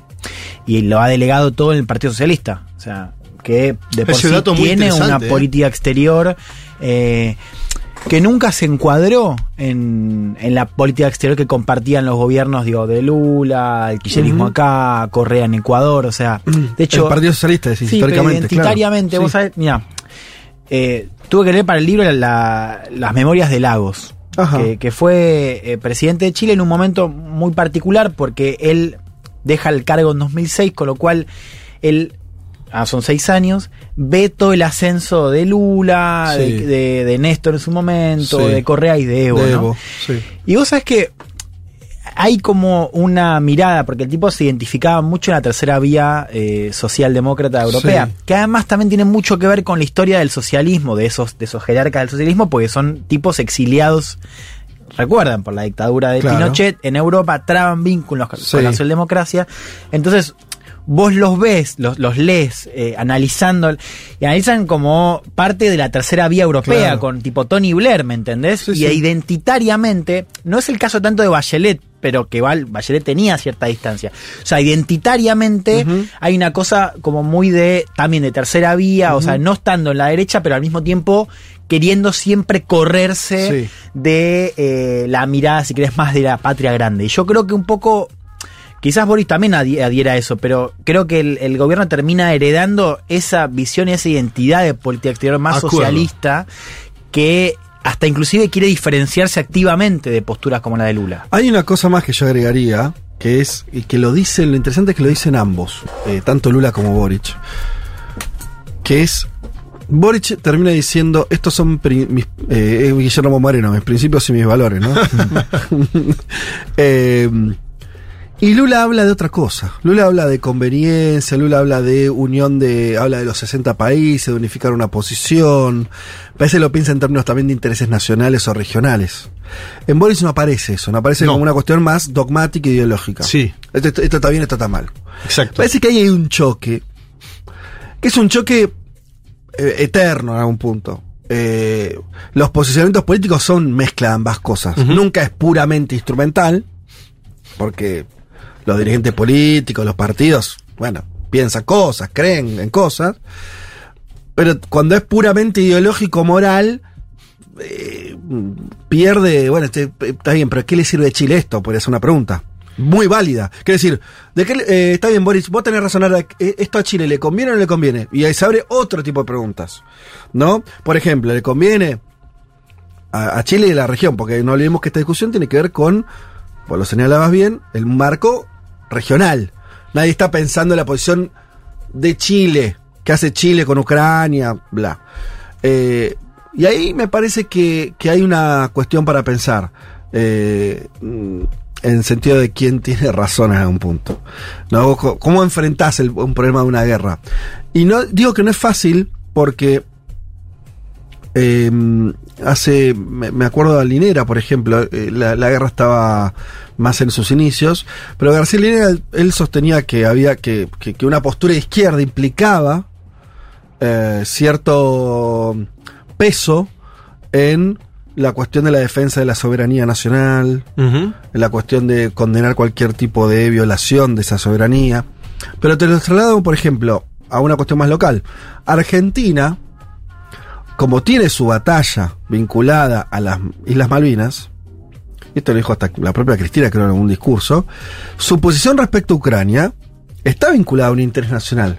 Que si Argentina no puede darse el lujo de eh, dejar pasar una cuestión de violación de soberanía, de continuidad territorial, un montón de cosas. Porque su propia situación se le juega, su propio planteo también en esos organismos internacionales se le juega en ese plano. Quiere decir, hay un montón de cosas ahí como superpuestas. Yo me hago la pregunta también, que me parece es lo otro que están discutiendo en el fondo, me parece a mí, me parece a mí, que es, en un contexto de guerra cuasi global, mundial, bla, eh, nuestra región tiene que alinearse, tiene que mantener una autonomía.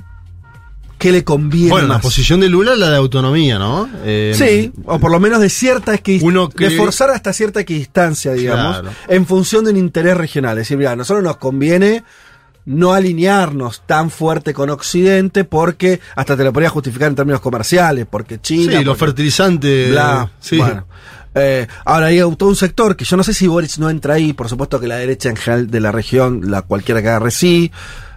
Ahí lo que trae Juan Elman respecto al Partido Socialista como alguien que siempre miró también un poco desde una visión más europea de, de- de- de- de socialdemocracia. Sí, ¿qué, qué piensa Boris respecto a eso? ¿no? Si, ¿Qué le conviene a la región más allá de lo que está bien y mal? Más allá de la cuestión ideológica. Corramos un poco, veamos esto cómo funciona en términos de conveniencia. Eh, y por ahí ellos están viendo que eh, en una situación así, eh, recordemos es un país con tratado de libre comercio, bueno, una serie de cuestiones. Eh, por ahí le conviene más el alineamiento, por ahí también se está discutiendo eso. Sí, eh, me parece bueno lo que planteaba Juan de lo- la política exterior de cada uno, ¿no? Uno puede tender a creer que Lula, con un consejero como Celso Amorim, puede tener una visión eh, más equidistante de los eh, países en pugna en el conflicto. El otro punto que quiero meterme, y si les interesa nos metemos ahí, tiene que ver con Venezuela. ¿Por qué? Venezuela, acuérdense ustedes, es el gran tema que lleva a Gabriel Boric a la cumbre de presidentes sudamericanos, el día después de que Lula se encuentra con Nicolás Maduro Moros en el Palacio de Planalto, donde Lula tiene una frase sobre las narrativas de Venezuela y demás que Boric contesta en la plenaria de eso.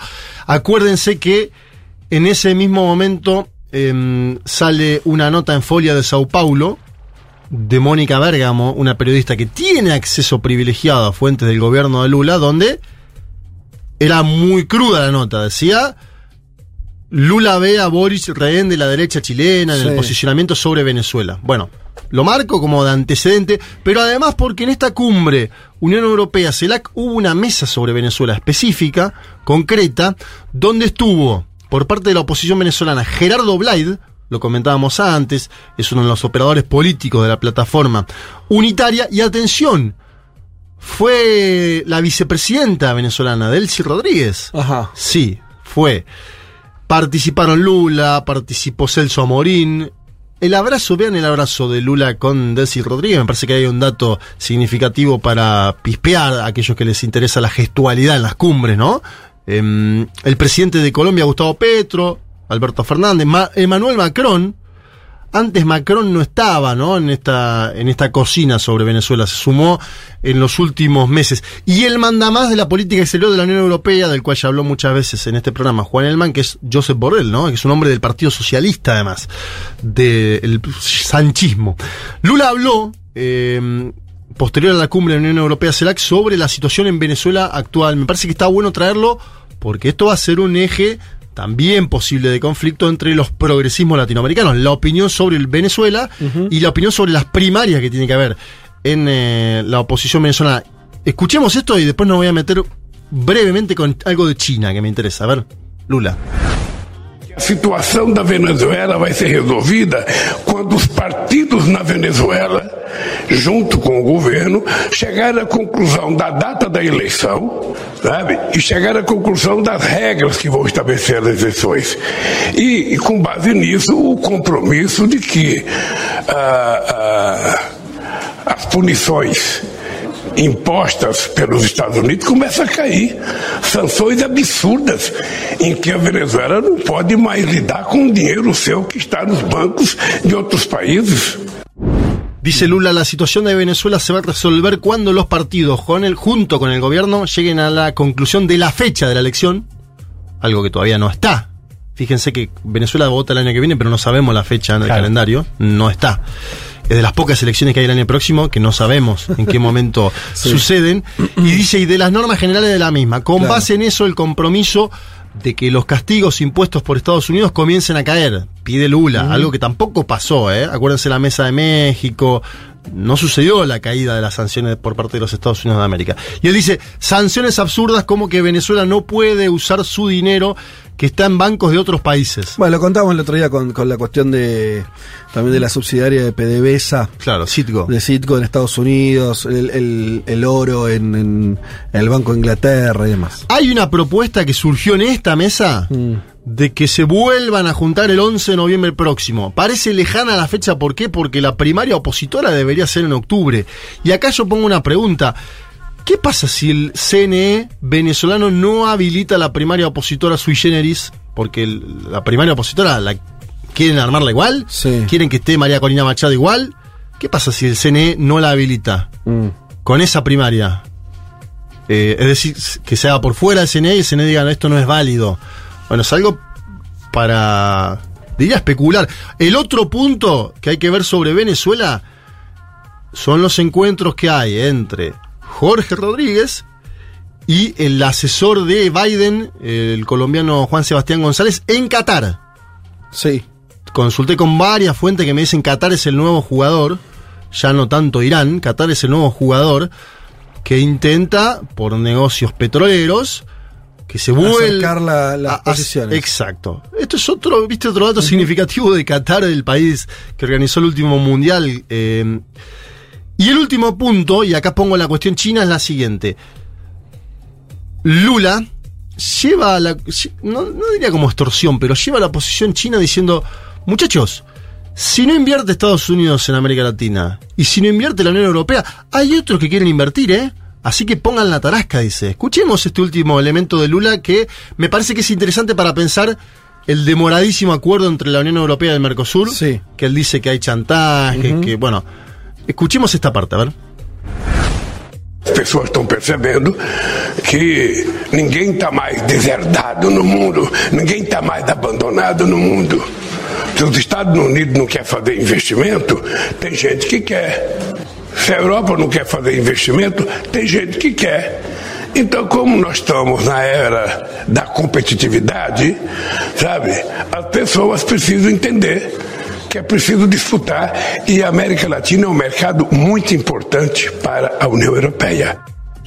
Dice Lula, se está percibiendo que nadie está más abandonado en el mundo. Si Estados Unidos no quiere invertir, hay otros que quieren. Si Europa no quiere invertir, hay otros que quieren. Como estamos en la era de la competitividad, las personas tienen que saber que es preciso disputar y América Latina es un mercado muy importante para la Unión Europea. Es un Lula que dice, chicos, pongan la tarasca, que en parte lo hizo porque Ursula von der Leyen dice, anuncia 45 mil millones de euros en proyectos vinculados a nuevas tecnologías y energías limpias, les está diciendo, cuidemos este vínculo porque si no, nosotros tenemos un gran jugador, yo Sí. ya estuve en Beijing, casi que les, les plantea eso. Me da la sensación que en el posicionamiento de Lula sobre la situación en Ucrania también cumple ese papel, el papel BRICS, Fede. Y con Ajá. esto termino. Acuérdense, Brasil tiene a la presidenta del Banco de los BRICS. Brasil está en los BRICS. Sí. Por eso también Lula tiene una posición más equidistante, si se quiere. Chile no tiene, no está en los BRICS. Seguro, en ese sentido está más libre Boric. Por eso yo decía que lo que, lo que está chocando es una Sí. mirada de principios y valores, eh, como lo mismo lo expresó Boric, y de Lula lo que, lo que estamos, lo que él mismo expresa son necesidades de articulación, necesidades de eh, intereses regionales o nacionales Sí. que defender.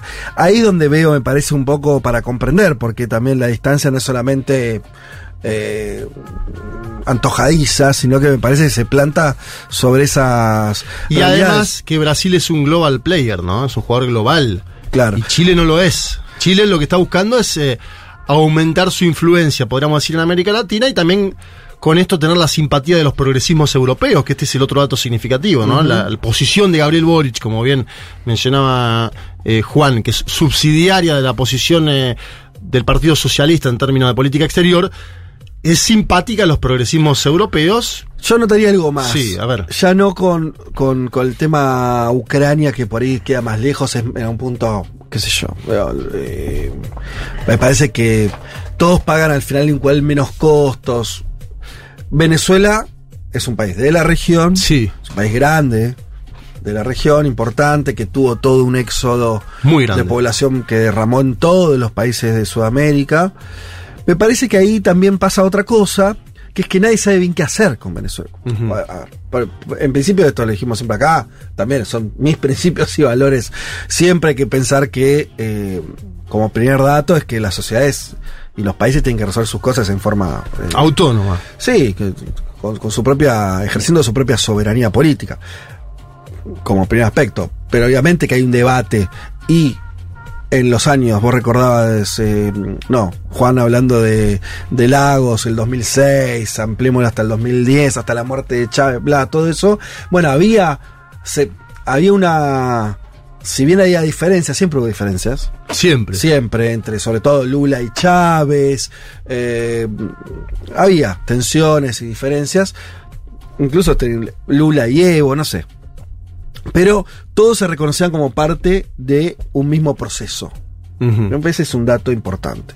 Todos se reconocían parte de un mismo proceso. Es verdad, con la excepción de Chile, siempre los que trabajamos lo de América Latina y el auge de la izquierda de América Latina a partir de los años 2000, Nunca lo nombrábamos. lo de Chile, claro, era una. Bueno, Chile es parte. Bueno, no, porque en realidad Claro. sus gobiernos progresistas vienen de, de antes y tampoco. Bueno, etcétera. Pero sacando a Chile, el resto conformaba una especie de familia ideológica Sí. y una familia. Y en términos de proceso se sentía así, las elecciones ocurrieron todas en el mismo momento, Sí. los problemas y las soluciones se parecían. tanto Brasil como Argentina, como Venezuela, como Bolivia generaron formas de ingreso para los que eran excluidos y los incorporaron de distintas maneras. Bueno. Y eso se quebró en un momento. Eso me parece lo otro que pasó.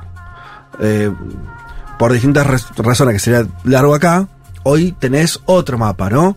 Y tenés a, a Venezuela que queda en una situación mucho más aislada. eh, eh, ni hablar caso Nicaragua y eso, pero me parece que tampoco era en- tampoco habían entrado. No era decisivo en aquel momento, ¿no? Hablemos de Venezuela, que es un país 6. muy relevante y que tuvo. Bueno, Entonces, claro. En ese sentido, me parece que también cambió algo. Eh, diría de raíz. O sea, me parece que hoy ya, si vos pensás el proceso político de la izquierda en Brasil, del PT, de Lula, ¿qué vinculación tiene hoy con la dinámica del chavismo en Venezuela? Ninguna.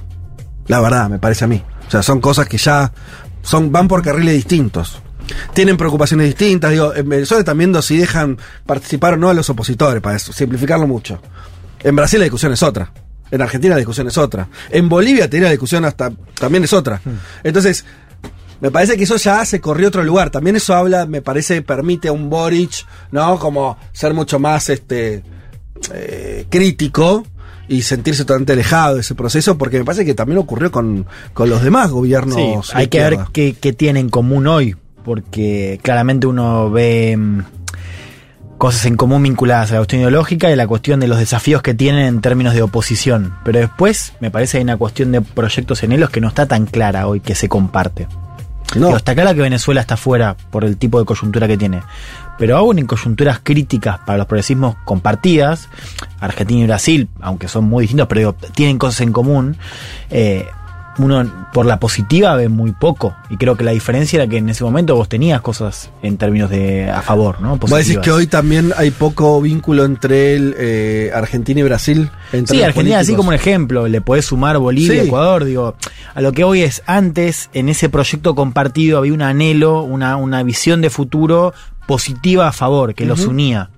Que igual quizás también tardó un par de años en verse, eso también es otra Sí, cosa. Vos un poco lo decías bien, Sí, o sea, eh, había ciertas ripieces, ¿te acordás con Lula y Chávez al Sí. principio? O sea, no, no estaba tan claro la idea de la familia del proyecto. Lula y Kirchner. Pero se fue Lula y conformando. Eso en algún momento termina pasando, digamos. Y no solamente por lo- Correa, suponemos claro, también.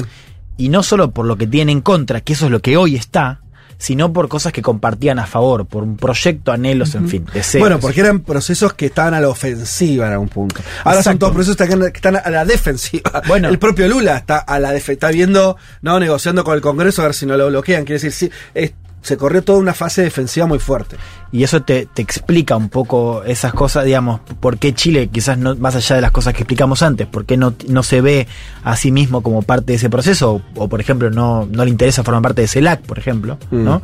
Eh, y al mismo tiempo, como cada uno de esos líderes, líderes o partidos, dependiendo del caso, no se piensa en Ecuador, están muy volcados hacia adentro. También esa cosa defensiva les saca mucho peso Sí. a la cuestión exterior, eh, digamos, mucho más eh, importante al contexto doméstico que antes quizás. Sí, una etapa muy marcada por las urgencias internas, ¿no? La, la que estamos viviendo y que efectivamente es muy diferente a aquella etapa, bueno, con boom de commodities, eh, una estabilidad macroeconómica, ¿no? Diez años de estabilidad, podríamos decir. Ahora estamos en cuatro años de crisis, cuatro años de crisis de otro gobierno. Esa está así América Latina. Bueno, me parece que hay algo interesante del debate Lula-Boric que intuyo que puede seguir en los próximos meses y años. Dentro de cierta cordialidad, ¿no? Como bien terminaba el propio Boric el, el- el audio, ¿no? Dentro de cierta cordialidad porque creo que lo sigue viendo como Ah, un, sí, un claro. tipo que estima, digamos. Bueno, sería mucho decir, ¿no? Que de pronto Boric se, se lo trate, lo destrate a Lula. Eh, todo puede ocurrir. Sería mucho decir. Sí, sí, sí. Dada la diferencia, por lo menos hasta ahora, de trayectorias. Y además porque hay una vinculación, porque en ese sentido Lula, fíjate lo, lo, lo, lo que logró Lula en ese sentido. Lula sigue siendo un tipo respetado en Venezuela, en Chile, En Argentina, en Uruguay. Me refiero a, la- a los progresismos, a las izquierdas en cada uno de esos países, ¿no? Eh, en Colombia, no sé. O sea, logró eso, ¿no? Eh, bueno, en fin, bastante para, para conversar. Acá no, nos consultan algunas cuestiones. Eh, se pregunta por acá si la posición de Boric no responde a un intento de generar un frente interno más sólido adentro de Chile de cara a una coyuntura negativa respecto a su gestión. Algo de eso hay, pero yo diría, nunca eso te balancea. La verdad que una posición un poco más crítica con, Ucr- con Rusia no es que le va a hacer cambiar el mapa interno, ¿no? Eh, sería... No, no, no tiene esa productividad. Pero algo de eso Sí, hubo declaraciones que las, las mencionábamos, ¿no? Sí, sí, vos lo, lo hablaste de los apoyos de parte de la U y de la derecha. Eh, y bueno, también lo digo porque, lo, nada, para incorporar las opiniones de algunos oyentes, Clara Fernández nos dice que en Venezuela la discusión que tenemos es un país sancionado y una población sufriendo las consecuencias de esas sanciones y una oposición que pidió, avaló y se benefició del sufrimiento del pueblo. Es difícil englobar a la oposición en la sanción solo de María Corina. 99% menos de ingresos en dólares tiene Venezuela. Bueno, ahí está toda la discusión de si, eh, o sea, las sanciones es- son una realidad. Los problemas de Venezuela también ocurrieron este, en un proceso, diría, dialéctico respecto a las sanciones al menos, eh, y, eh, y un y una degeneración del proceso político que es evidente también, digo, eso, y, y eso el chavismo tomó, yo siempre lo digo de esta manera para mí más, más honesta. El chavismo tomó en su momento cierta, el madurismo, ciertas decisiones que tenían como primer paso no perder el poder político, por sobre otras, consideraciones económicas o democráticas. Che, no solo el poder político, No lo entregar. no lo podemos perder. El problema cuando haces eso es que, bueno, es lo que acabo de decir. Vos, eh, una vez que decides eso, vas a pagar un montón de costos. El proceso va a empezar a pagar un, por- un- un montón de costos en términos de apertura, en términos de, de calidad. De, bueno, parezco, una ONG.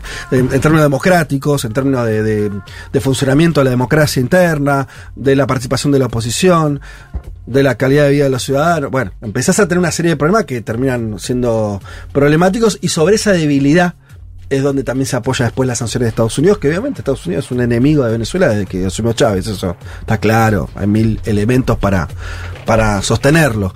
Este, pero bueno, me parece que esa es la explicación un poco más, más global. En fin, ¿algo más, Juanma, para cerrar? No, no, no, vamos a seguir atentos a, a los acontecimientos, como dice un tuitero. Está muy bien, de acá nos vamos escuchando. Uy, qué temazo. ¿Qué es, Juanma? A ver. Este es Moyo. Esto es dividido, sí. ¿Sábado? Sábado, señor, ¿Viste? muy bien. ¿Cómo conozco esta banda, eh? Con la participación de especial de Gillespie, la trompeta Mirá. que le da un colorcito hermoso. Ya venimos.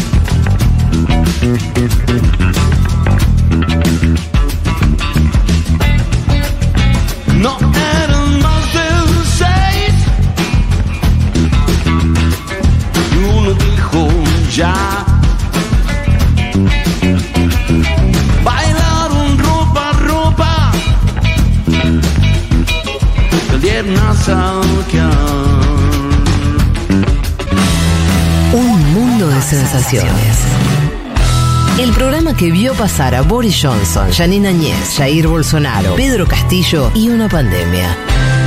Con Federico Vázquez, el poder terrenal es efímero. Un mundo de sensaciones es eterno. Futurock FM.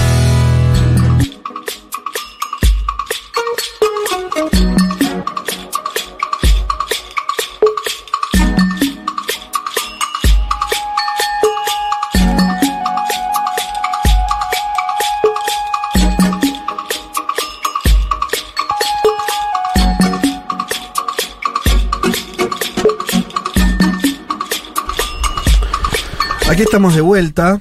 Eh, vale, con vos. Gaturro. ¿Qué sentimientos todo, ¿no? encontrados, no? Porque. La verdad. ¿Qué sentimientos encontrados? ¿Por qué? Bueno, A mí me generó sentimientos Bueno, encontrados. analicémoslo un poco. Dale. Eh, la columna de Mundo Expandido de esta quincena eh, va a cruzar un poco el tema del arte y el tema del vandalismo. Eh, venía leyendo, como les decía al comienzo, algunas noticias en la prensa sobre algunos hechos puntuales, algunas acciones directas de lo que se llama, entre muchas comillas, ecoterrorismo a museos europeos.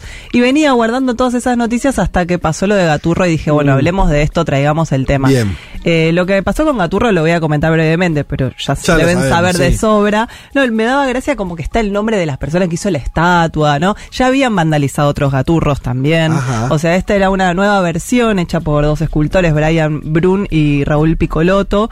La habían puesto ya con unas vallas amarillas para Sí. evitar vandalismos en lo que se llama el Paseo de la Historieta, que está en el centro de la ciudad de Buenos Aires, en donde la estatua de Mafalda no está vandalizada, Claro. ni la de Patorucito, No. ni la del Arguirucho, ni la de Clemente, ¿no? La de Gaturro sí. Bueno, como sabrán, la vandalizaron, la tuvieron que retirar dentro de las Sí. 24 horas. Después hizo la tumba. De, No, no, de- no, no. Bueno, ahí ya. Sí, además Eh, están las fotos de cuando están retirando, cortando, bien. Sí, la- el Sí. velorio con velitas. sí. Bueno, pero todo esto me hizo pensar un poco en el, en, el, en el vandalismo y en la connotación política que tiene maltratar o destruir una instalación o un bien público. Porque, bueno, a veces son intenciones muy claras las que tienen estas cosas y otras veces son más ingenuas, pero igual de dañinas, como cuando alguien va con un fibrón y escribe su nombre en un monumento, ¿no? Esa cosa más, Más individual eso. Más Sí. individual. Eh, y esto estaba empezando a suceder como práctica, el, el vandalismo, eh, por parte de ciertos grupos de activistas que tienen que ver con, con generar conciencia sobre, bueno, el cambio climático y la catástrofe climática a la que estamos yendo inexorablemente. Eh, y, y están, digamos, estos grupos que voy a mencionar ahora, están trabajando en particular en el ámbito de los museos, que a la vez son sitios muy codificados, en donde los turistas europeos se juntan en masa a ver obras de arte. Es un lugar, siempre el museo, muy vigilado, muy monitoreado, asegurado, todo lo que está ahí. Tiene Claro. unos seguros millonarios, por otra parte. Y, y esos espacios a los que se va exclusivamente a ver arte, eh, es muy raro que irrumpa algo de otro orden, ¿no? Justamente por eso, el silencio, el respeto, el turismo Sí. fotografiando. Eh, bueno, este activismo ambiental que, que está ganando cada vez más espacio público no es nuevo. Yo me acuerdo cuando era pequeña que Greenpeace hacía Sí. varias acciones de este tipo, pero siempre iba como a la- al lugar en el que se estaba haciendo algún problema, digamos. Sí, o, o, por ejemplo, me acuerdo, no sé, como esta cosa de tirar pintura a alguien que tenía un tapado de piel. piel. Eh, no sé, entonces era una estrella de Hollywood que salía del cine y uno le tiraba. ¡pum! Sí, o iban con un buque a los lugares Bueno, donde claro. se estaba, digamos, descongelando Sí. el glaciar. Bueno, ahora, digamos, están buscando nuevas formas de protesta. Eh, muchos jóvenes, sobre todo, que son activistas por el cambio climático, lo que están haciendo es entrar en pequeñas células a museos muy importantes de Europa, a cara descubierta, pero un poco, digamos, hay uno que entró con peluca y una silla de Mm. ruedas.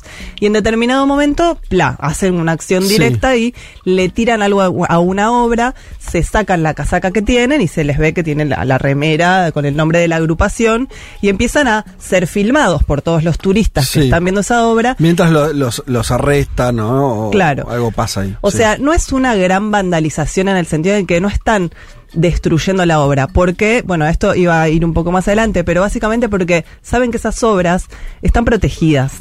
Entonces es, es como un, un activismo Están protegidas por, por, por, vidrios, plástico, por un claro. vidrio. Exacto, no las dañan eh, en sí mismas. Lo que ellos buscan es un simulacro del daño de esa obra de arte que es una protesta en defensa del medio ambiente. O sea, ellos quieren básicamente ganar na- notoriedad, volverse virales, que esos videos que registran otras personas sean com- compartidos en redes y que el nombre de su agrupación también genere interés, que la gente entre a las webs de Sí. ellos, que la gente done dinero para sus campañas.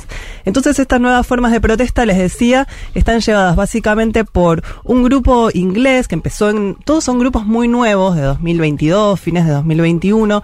Uno se llama Just Stop Oil, que es un grupo de activismo climático del Reino Unido. Es una resistencia civil que trata de forzar al gobierno del Reino Unido a detener las nuevas licencias para la extracción de combustibles fósiles. Se encargan específicamente de ese tema. En su comunicado dicen que, que permitir la extracción de nuevos recursos de de petróleo y gas en el Reino Unido es una política obscena y genocida que matará a nuestros hijos y condenará a la humanidad a su desaparición. Solo tienen que parar y denuncian fuertemente al gobierno y a las exenciones de, de impuestos para la extracción de estos Mm. combustibles. Pero de ahí a ir a un museo y agarrártela con los girasoles de Van Gogh, digamos, está como el camino, entre comillas, eh, de, de acción directa y de artística también, ¿no? Pero bueno, ¿qué pasa con esto? Les decía, cada vez que ellos, eh, por ejemplo, llegan a esos museos y irrumpen, tiran algo de pintura. En el caso de, de Just Stop Oil, ellos se visten de naranja, con unos cha- chalecos naranjas, y a la vez tiran cosas naranjas. Tiraron una so- sopa de tomate Campbell. Sí. Y, y, y también lo que hacen es pegar, se llevan pegamento y se adhieren a las paredes del museo. Digo esto de pegarse porque en vez de salir corriendo en estampida, justamente quieren quedarse ahí y que en todo caso Mm. Alargar el momento. alargar y que sean otros los que tengan que tironear y llevárselos. Y, y están muy, muy coordinadas. Lo que termina sucediendo es que cuando les toman declaración, por ejemplo, a una chica de este grupo que se llama Phoebe Plummer, eh, ella dice, no dañamos la pintura. Estuve en el tribunal declarando, me dijeron que había da- daños mínimos en el marco y que el cuadro detrás eh, no estaba dañado. Mm. Nunca lo habríamos hecho si no hubiera cristal. Mm. ¿no? Como que saben que lo están haciendo no para, o sea, realmente eligen esa forma de protesta, pero no para ir a dañar algo, que, que creo que sí tenía que ver con el activismo de otros años, ¿no? Ir a romper todo. Acá es, bueno, voy a tirarles un poquito de... ¿Vos de sabés que eso es lo que me parece peor? Esa falta de rebeldía total, digamos. Lo peor me parece eso último. Porque. O sea, lo estoy pensando mientras lo decís, ¿no? Pero. Porque ¿sabes lo que, lo que siento con eso? Es que hay una desconexión muy fuerte entre el, el, el balance que ellos hacen de la situación y la gravedad. Si querés, lo de vuelta. eh, dice algo así como la destrucción de nuestra vida. como- como- Sí, sí, hay, tengo varias declaraciones, ¿no? La que leíste recién, que decía Sí. algo de nuestros hijos. Permitir la, la extracción de nuevos recursos de petróleo y gas es una política obscena y genocida que matará a nuestros hijos y condenará a la humanidad a su desaparición. Bueno, si ese es el balance, si esa es la, la caracterización real, y no es una perfo, de mínima rompeme el cuadro. Re- de mínima, no sé, o inmolate y matá al primer ministro. O sea, hay un- Sí, no puede haber una digo. desconexión tan grande entre lo que. O, o no crees que sea así. Estás forzando una. Este. O no crees que tu vida corre peligro. y Entonces haces una perfo que es bueno porque sí, me gusta el medio ambiente, creo que sería mejor que no hubiera petróleo. Y entonces está bien, en un nivel casi de debate en buenos términos. O si te estás jugando la vida. Si se está jugando la vida, lo que estás haciendo es una estupidez increíble y no, no, nada. O por ahí no crees que se te juega la vida. ¿Entendés lo que me pasa con eso? Me- Sí. o sea, es algo más profundo. Es como decir, esos, esos pibes, ¿qué, qué creen de verdad? O ¿Qué sea, pasa? yo creo que su causa sí es la de la defensa de la, la tierra, digamos, pero que sus formas de generar, digamos, esa causa o de encauzar eso es Pero ganar Male- notoriedad Male, si en vos, redes. Si vos de verdad crees que se está jugando la vida de tus hijos, que se van a morir por el pozo petrolero, y tu acción es tirarle sopa a un vidrio que se limpia, Sí, sí, sí. yo digo, o me estás mintiendo y no crees que, se está jugando la vida de tus hijos, o sos un perfecto imbécil. Porque es que entonces, está, en ese- está en esa delgada línea, por eso es, es tan discutible, digamos. ¿sabes que yo creo que es lo primero? Yo creo que es lo primero. Yo creo que no creen lo que están diciendo. Yo creo que las redes sociales lastimaron mucho a esta generación de nativos digitales. Nunca tuvieron la otra experiencia. O sea, no van, no hacen marchas, eh, o sí, hacen, se hacen sentadas, pero se dan cuenta que esto genera más likes, que esto genera más visualizaciones, que esto genera más tráfico Pero para entonces- su web, para ganar eh, más donaciones, para después pagar lo- las multas que les hacen por romper estos cuadros, ¿entendés? Estoy viendo Como que... una de las activistas es la nieta de un magnate petrolero.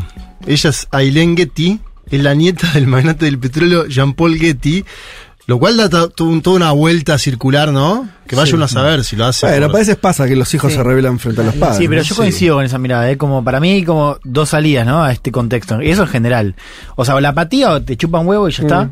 Porque al fin y al cabo, qué sé yo, me Sí. importa más lo que hago yo, mis amigos. O la radicalización, la radicalización absoluta. O sea, no una cosa intermedia.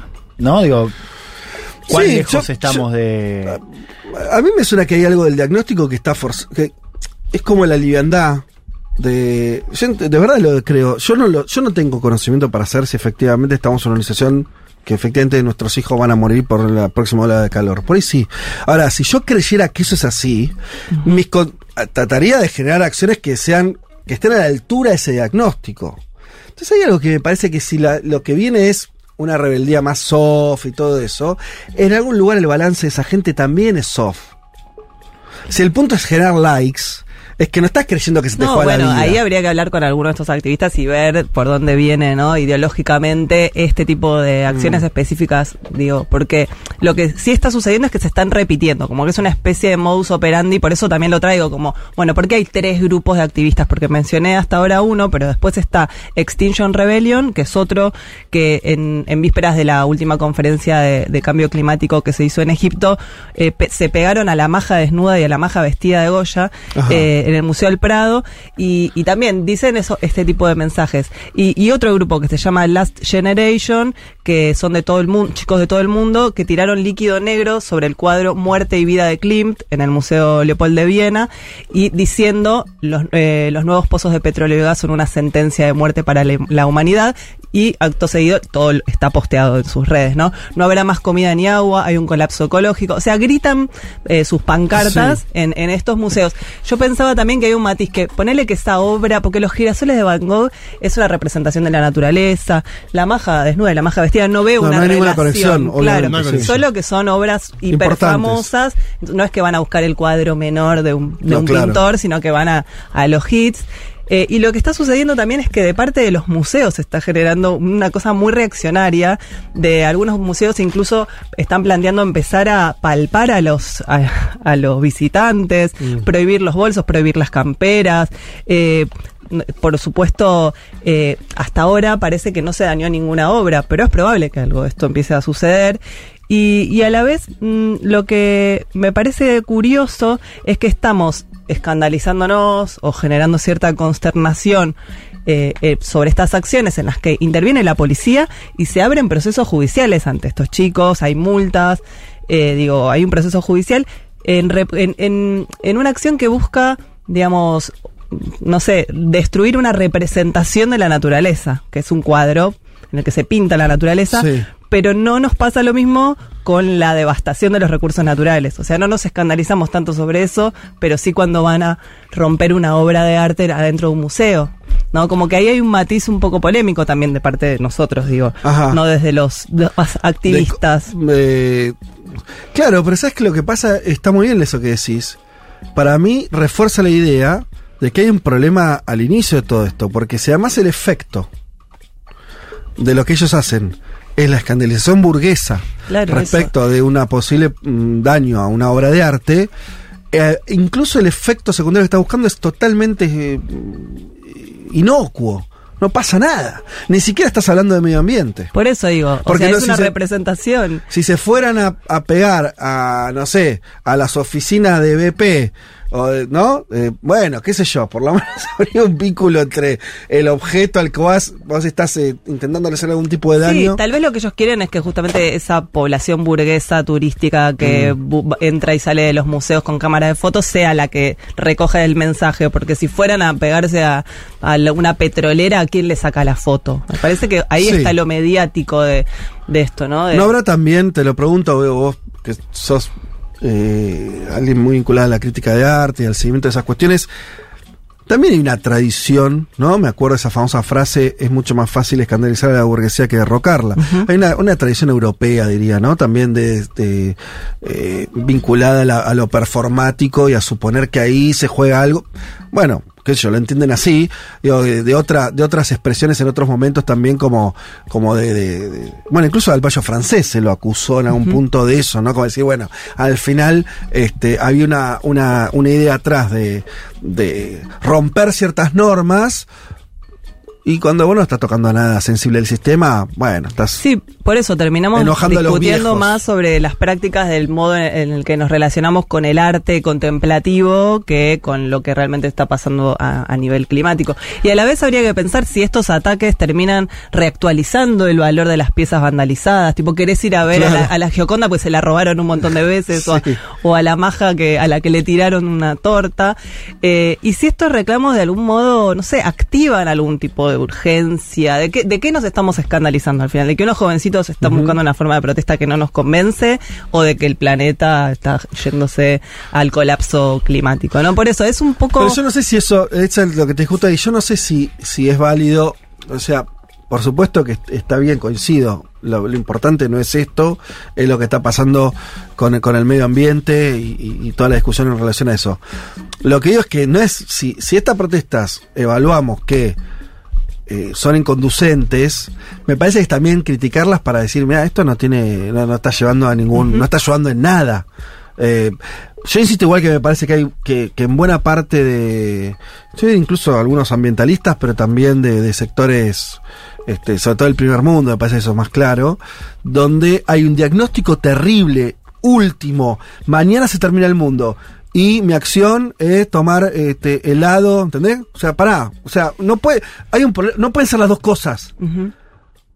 Es demasiado evidente, no pueden ser las dos cosas. En alguna me estás mintiendo. Bueno, ahí yo también me parece que hay que, que pedirle originalidad a, a la gente que está, digamos, militando causas muy candentes. A veces es...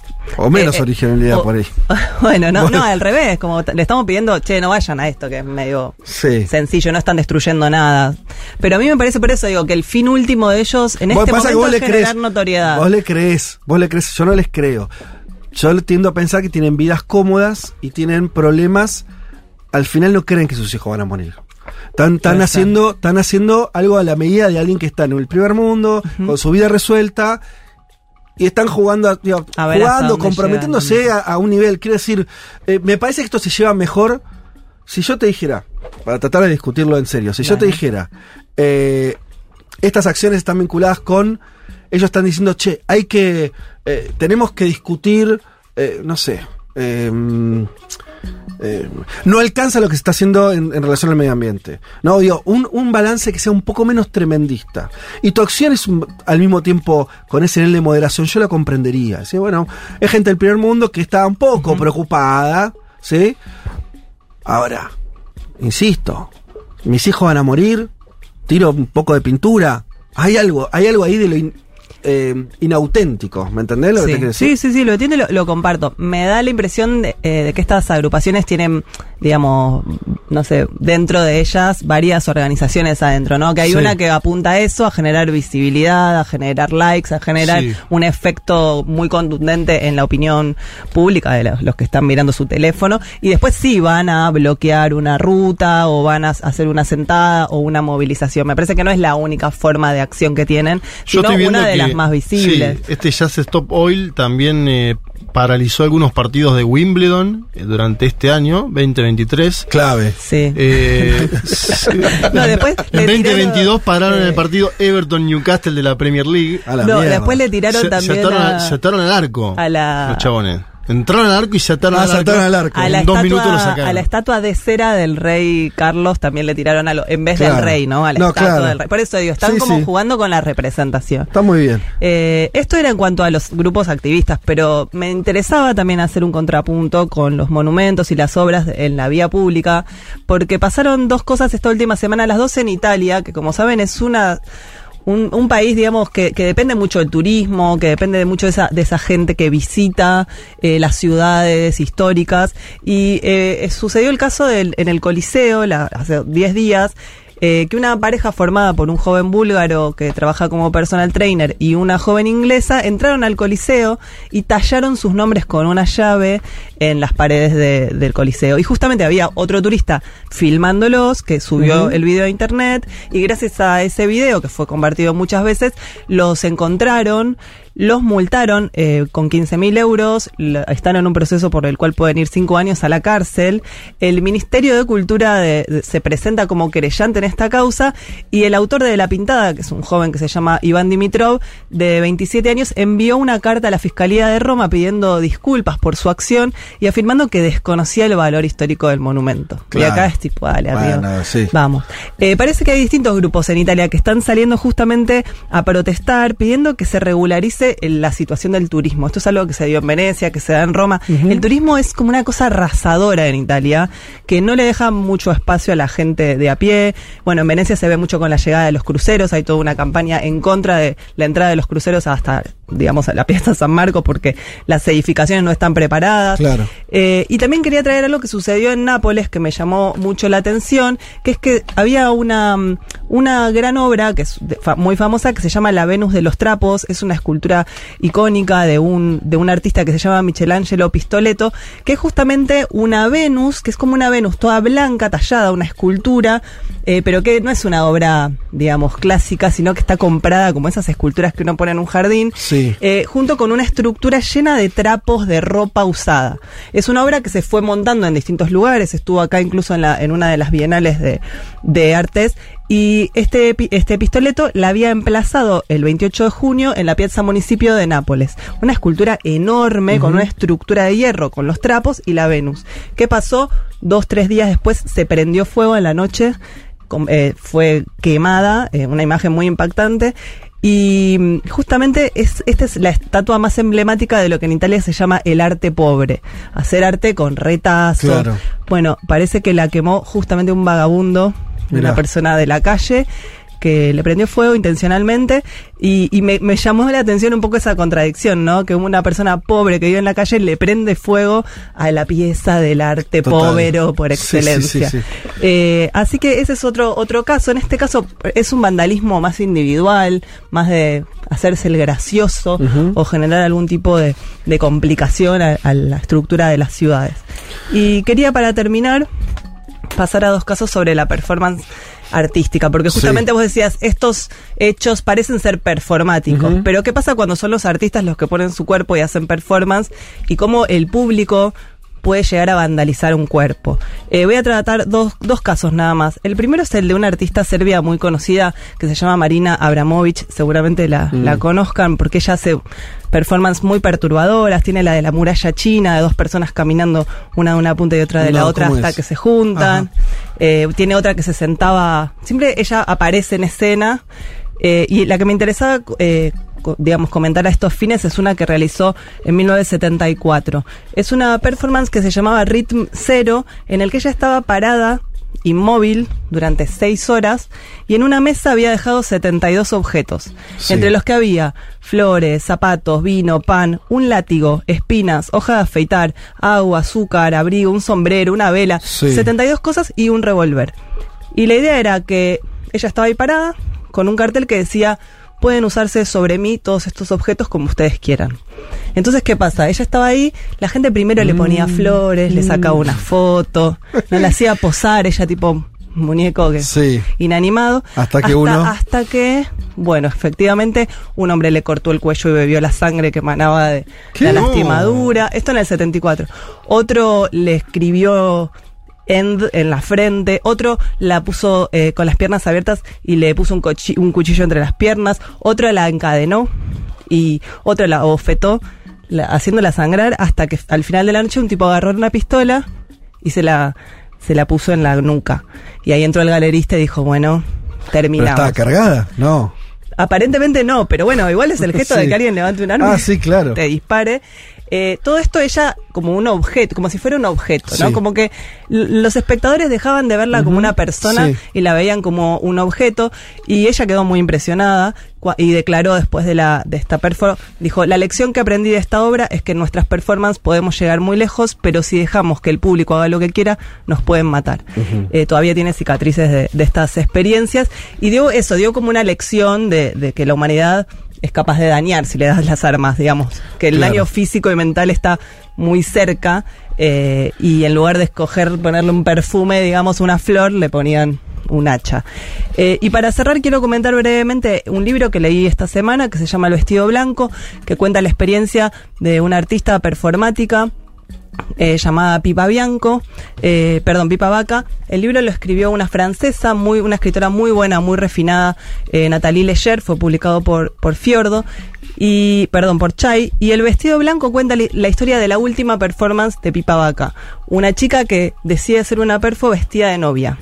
Compra dos vestidos en Milán iguales, deja uno en Milán limpio, el resguardo, se pone el otro y se va a hacer dedo eh, su idea era ir de Milán hasta Jerusalén por todos territorios que habían tenido últimamente, en 2008 sucede esto, algún conflicto bélico. Ella va haciendo dedo con la intención de subirse a todos los autos que la, la paren, digamos. Sí.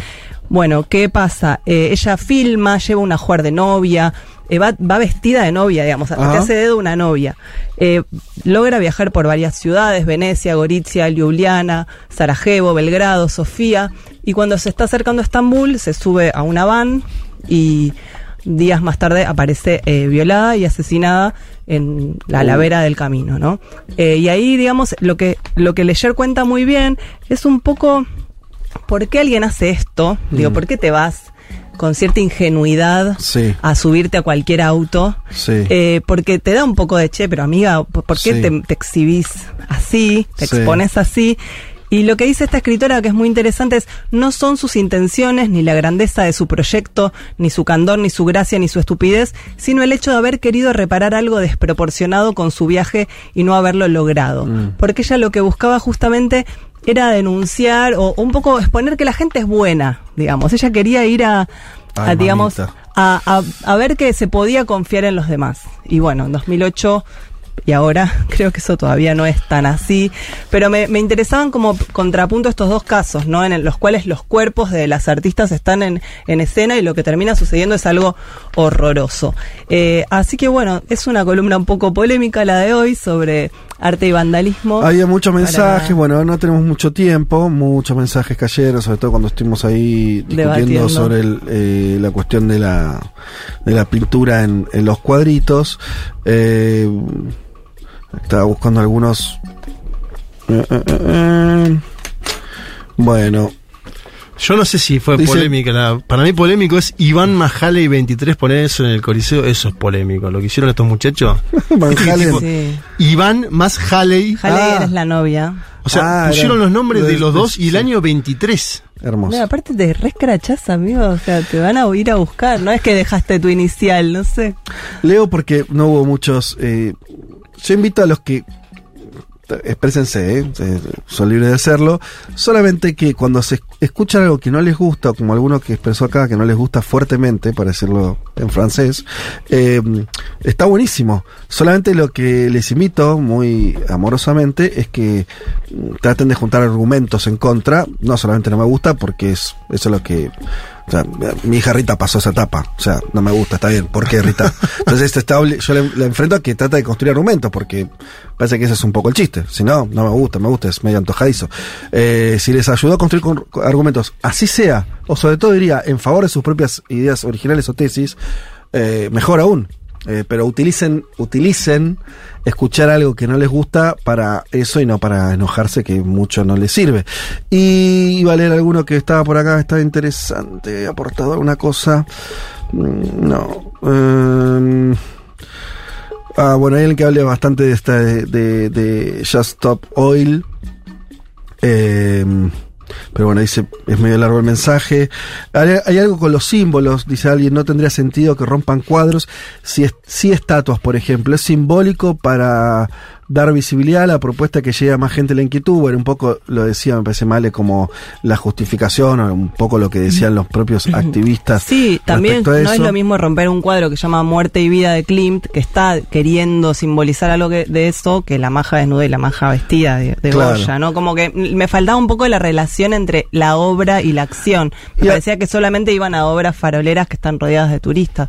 Acá dice, estás eh, supongo que es a mí, estás pidiendo viejas concepciones a nuevas identidades. Bueno, no sé. Son otras visiones, otras épocas. Sí. Y si dañan alguna gran obra, serán masivamente juzgados como demonios, cosa que no se contempla con la destrucción masiva que las corporaciones y el capitalismo están practicando en el planeta. Bueno, no me parece muy nuevo todo eso.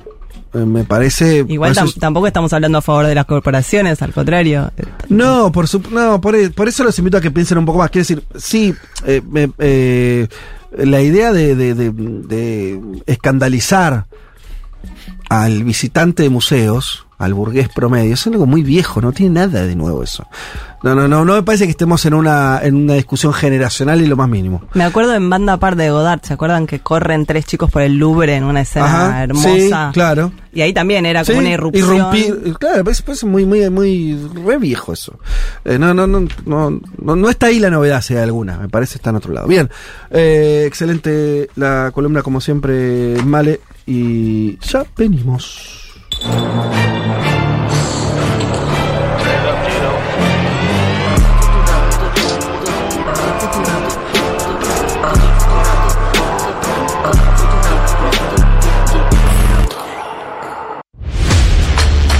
Un mundo de sensaciones.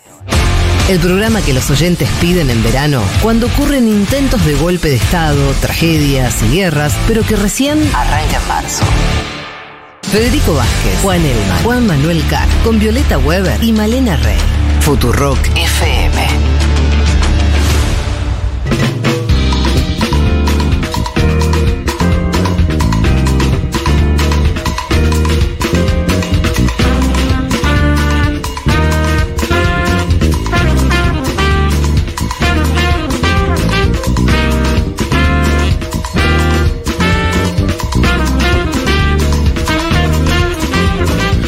Bueno, aquí estamos, última media hora del programa, pasaditas las doce y media de la tarde. Nos queda todavía que hablemos de Trump.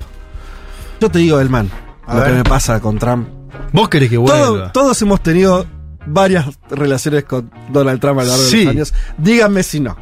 Sí, el claro. Trump que te hace reír, el Trump que decís, este no va a cagar a tiros, el Trump que decís, y bueno, vas a ir a Yankee que vos te la traes a mierda, el Trump, el Trump que decís, che, por ahí es más aislacionista al final y no sé, por ahí llega y arregla lo de Ucrania y se termina la guerra. Va, hay muchos. Yo me metí Trump. acá por Trump, me parece, porque, o sea, a mí me empezó a gustar lo internacional con la campaña 2016. ¿En serio? Y sí. Mira. O sea, a mí me gustaba la política y como veía los debates y veía un poco lo que pasaba con Claro. él y quedé tan hipnotizado. Dije, ¿qué Es un lindo grafe, ¿eh? Juan Elman, Claro. hago política Yo internacional. me metí por Gracias a Donald Trump. Y ahí arranqué. Acordate cuando estaba Shapiro acá. Sí. Shapiro todas las semanas vivía de Donald Trump. O sea que eh, la vuelta de Donald Trump a la presidencia de los Estados Unidos te va a dar mucho trabajo, Elman. Sí. Me... Te estimula. ¿Podría ser algo positivo? Sí. No, y, y, y voy a ir a las elecciones. ¡Ah! Elman dice que va a ir a las elecciones en Estados Yo Unidos creo en el igual año que viene. si Biden Bien. fuera un poco más divertido, como que no estaríamos de nuevo diciendo, No, bueno, a ver qué hace eh, Trump. nadie se le acerca, porque inclusive vos tenés, no sé, a Ron DeSantis, que es el otro competidor de Trump en la interna republicana, y lo aplasta a Trump. O sea, es no hay nada igual. En términos de oratoria, en términos de carisma. Es No, no, es una- naranja. Es una bestia narrativa. Donald Trump que tuvo esta semana dos noticias. Bueno, ahí está. Yo iba a decir noticias negativas, pero no sé cuán negativas son. Para habla- exacto. Hablamos un poco de su cuadro judicial. Les contaba al comienzo dos noticias separadas. La primera tiene que ver con que ya hay fecha para el juicio por la causa de documentos clasificados. ¿No? Recordemos, se llevó una parva de documentos, miles y miles de documentos clasificados de la Casa Blanca. Algunos de ellos contenían material eh, sensible, ¿no? que violan, por ejemplo, la, ley de espionaje.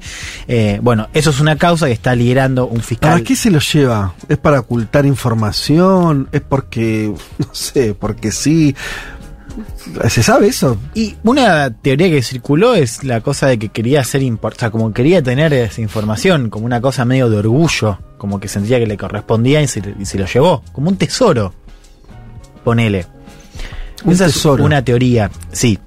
Eh, bueno, bueno, Cómo No, funciona la mente de Trump es un misterio. eh, exacto. Esa causa es una causa importante porque es una causa por la que él podría ir preso, Ajá. porque hay mucha evidencia en contra. Bueno, esa ya tiene fecha de juicio, va a ser el 20 de mayo del próximo año. o ¿No sea- podía digitalizar los archivos? Yo siempre Una pienso foto, eso, ¿no? boludo. Sacás una foto y lo Y lo tenés en una compu. No, y además Como un disco externo, ¿no? Es un quilombo, porque si ven las fotos, Cajas y cajas. en la ducha.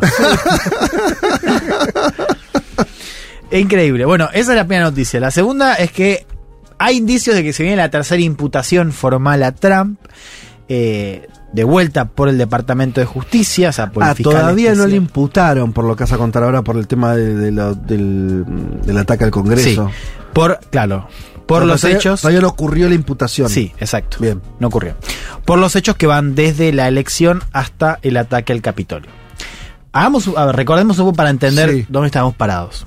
Trump por ahora tiene dos imputaciones formales. Mm. O sea, dos causas abiertas con ya un proceso de investigación y una fecha de juicio. La primera es la del fiscal de Manhattan que lo imputa, recuerdan, por el pago a una actriz porno. Stormy Daniels. Que había violado, según dice el fiscal, algunas leyes en materia electoral. La otra, que por ahora es la más importante, fue formulada por el fiscal especial nombrado por el Departamento de Justicia, hablamos de Jack Smith, por el manejo o mal manejo, mejor dicho, de documentos clasificados, que es lo que acabamos de, de explicar.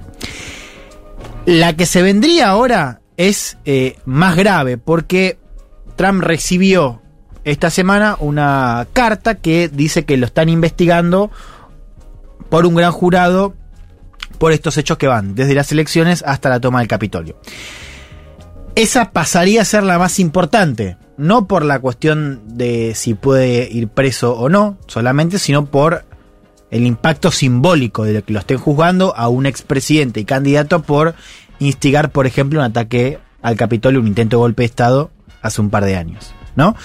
Eh, a ver, esta carta, dice en Estados Unidos, es casi una, una formalidad para avisarle que próximamente va a ser imputado, ¿no? Bien. Así lo dijo Trump, de hecho, en su red social, que no prendió mucho después de que, hay que decirlo, ¿no? Tampoco Threads perdió mucho. No, no, no, ninguna, ninguna. Muy a favor. Falta que bajen Instagram y TikTok y estamos. Bien, no se conoce el alcance de la investigación porque, según se dicen en los medios, en los medios que revelaron un poco lo que estaba en esta carta, se habla de, tres posibles delitos, ¿no? Teniendo en cuenta estos hechos desde la elección hasta el Capitolio.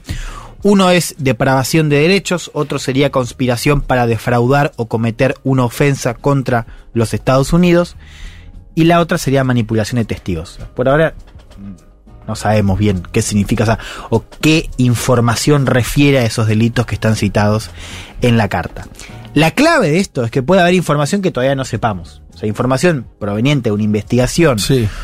Que seguramente también esté informada, ¿no? Digo, un tipo puesto por el Departamento de Justicia, seguramente también tiene información, me imagino, digo, de inteligencia, inclusive mismo ustedes recuerdan que el Congreso de Estados Unidos recopiló mucha información respecto a la actuación de Trump en el ataque al Capitolio. Eso es verdad. Yo me estaba acordando de esas audiencias del Congreso que no eran parte también de un juicio o no. No, eso era una. eh, o sea, se supone que eso después puede ser judicializado, pero el Congreso lo que arma es una audiencia con. eh, in- Sin con efectos el judiciales. Exacto.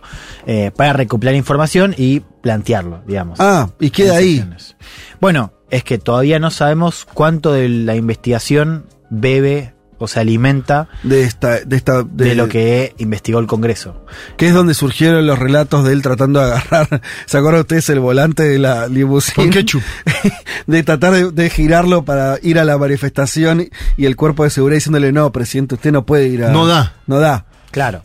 Y, la, y, y las paredes del, del, del salón oval con manchas de ketchup porque Ketchup. había tirado una hamburguesa caliente, enojado el chabón. Es que espectacular. Bueno, es que esas cosas tienen que ver con. Bueno, el Congreso lo dijo.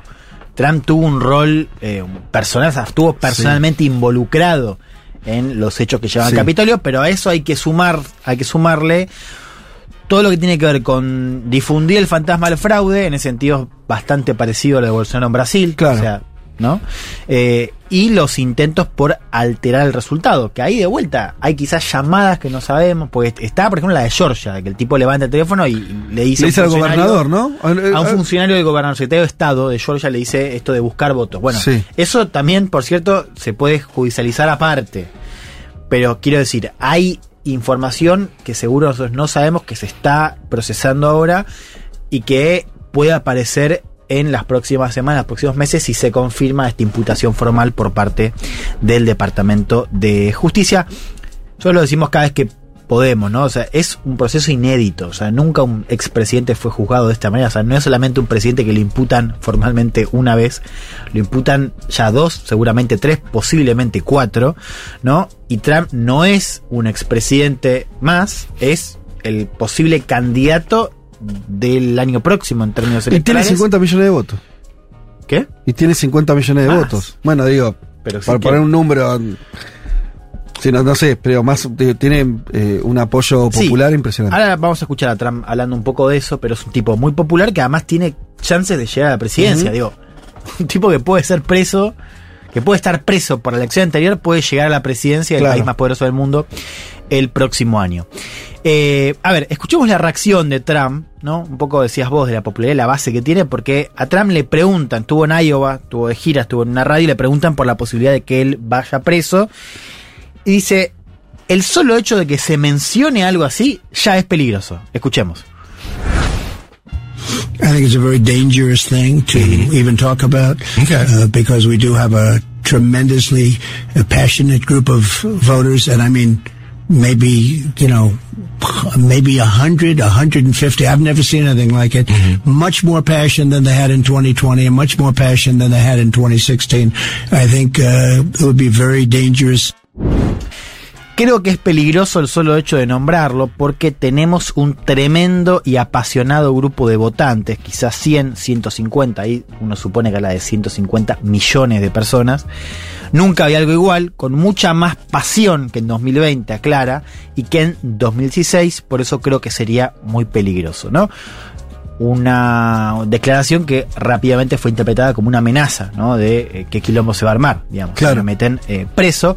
Eh, con lo cual vuelve otra vez la pregunta sobre la violencia política en Estados Unidos que, recuerden, sabía, había aparecido cuando se especulaba acerca de la primera imputación por un mensaje también bastante atrevido de Trump en su red social que hablaba de esta idea de despertar y de convocar una movilización. Bueno, eso no termina sucediendo en la noticia de la imputación, o sea, cuando a Trump lo imputan. Acá el escenario es qué pasa si esto avanza y efectivamente Trump tiene chances serias de eh, estar en prisión, este, de que lo pongan preso. Eso está dentro de lo verosímil, hay que ver qué pasaría en términos de su base. Insisto, por ahora no hubo ninguna movilización significativa. Pero otra vez está la pregunta sobre qué pasa si esto avanza en términos de eh, una nueva, un nuevo ataque al Capitolio, digamos, una nueva movilización así como la que tuvimos en 2020.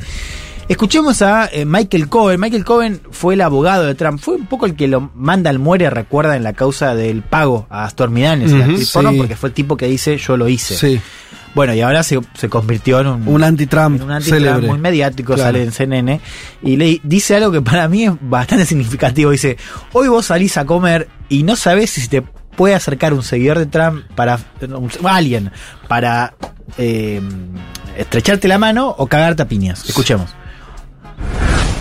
You never know what one of these MAGA maniacs are going to do. You never know who is and who isn't. So every time you walk on the street, every time you go to a restaurant, you don't know if someone wants to come over, shake your hand, or punch you in the back of the head. And that's what Donald wants. He wants to create that chaos. He wants to create this appearance of strength and power that he has over others. It's, um, He's he's look. I say it all the time. He is truly a danger to our country and our democracy. Nunca sabes qué van a hacer estos maniáticos maga hablando de los seguidores de Trump, no sabes cuál es cuál es y cuál no. Entonces cada vez que caminas por la calle o vas a un restaurante no sabes si alguien va a venir a darte la mano o a pegarte una piña. Y Ese eso es, el lo- problema igual de los de, de los que cambian de bando, ¿no? Claro, lo deben tener fichado. Este Digo, no te, te puede caer a palo cualquiera, ¿no? Sí, que- son los más expuestos. Dice, Claro. eso es lo que quiere Donald, él quiere crear este caos, él quiere crear esta sensación de fuerza y poder que tiene sobre otros. Lo digo Lo todo el llama. Donald. Sí. Mirá vos, por el nombre. Dice, Dice, cierto cariño, ¿no? Lo digo todo el tiempo, él es realmente una amenaza a nuestro país y a nuestra democracia. Bueno, eh, lindo todo el panorama. Pasa que está, ahí siguen con una guerra larvada, ¿no? Que,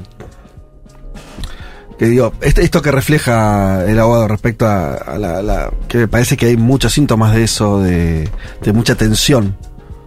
No solamente, no está solamente en la esfera de la política o en la esfera de los dirigentes o de Trump, si puede ser presidente o preso. Digo, cuando yo decía lo, lo del número de votantes, bueno, eh, y de, de gente que apoya, es que eso ya tenés un problema político, que no lo vas a solucionar con causas judiciales, me parece a mí. No, bueno. Es eh, evidente. Sí, yo pensaba también. Digo, vos tenés un tipo de polarización, eh, como dicen en Estados Unidos, más afectiva, que yo creo que es lo que estamos viendo también en Brasil. O sea, una mixtura entre la identidad social y política, ¿no? Cada vez más clara, que empieza a justificar por su propia posición niveles más altos de violencia política, ¿no? Eh, cuáles son las encuestas que mide esto de Estados Unidos. Para mí es, es un tema fascinante. Preguntan, por ejemplo, eh, el rechazo a que tu hija se case con alguien de otro partido. Sí, que aumentó. Bueno, esos niveles son cada vez más altos.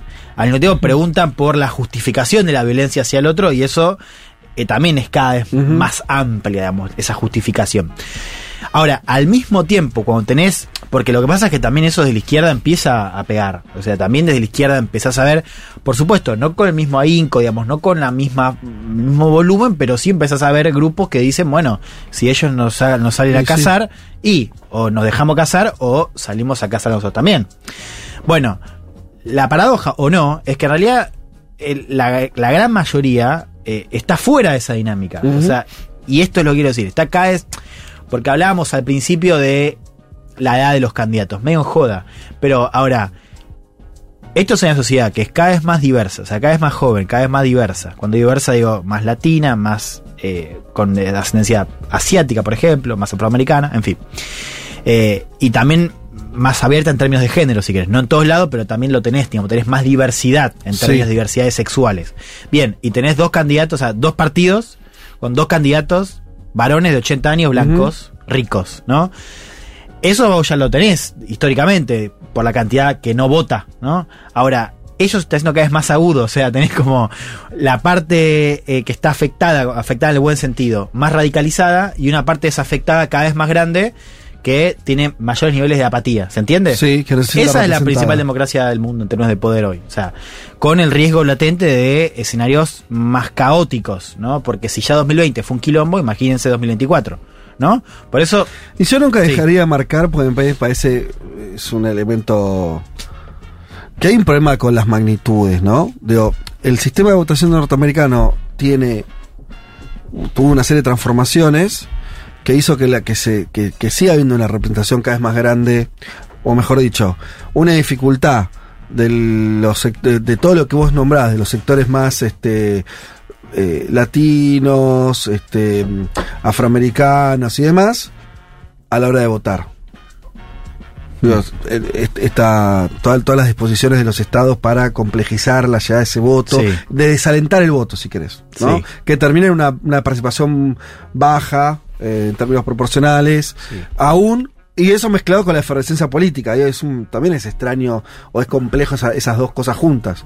Eh, vos estás teniendo también un, un proceso de, de- como de, desmo, desmo- de democratización en el sentido de que eh, muchos estados haciendo cada vez más difícil el ejercicio del voto.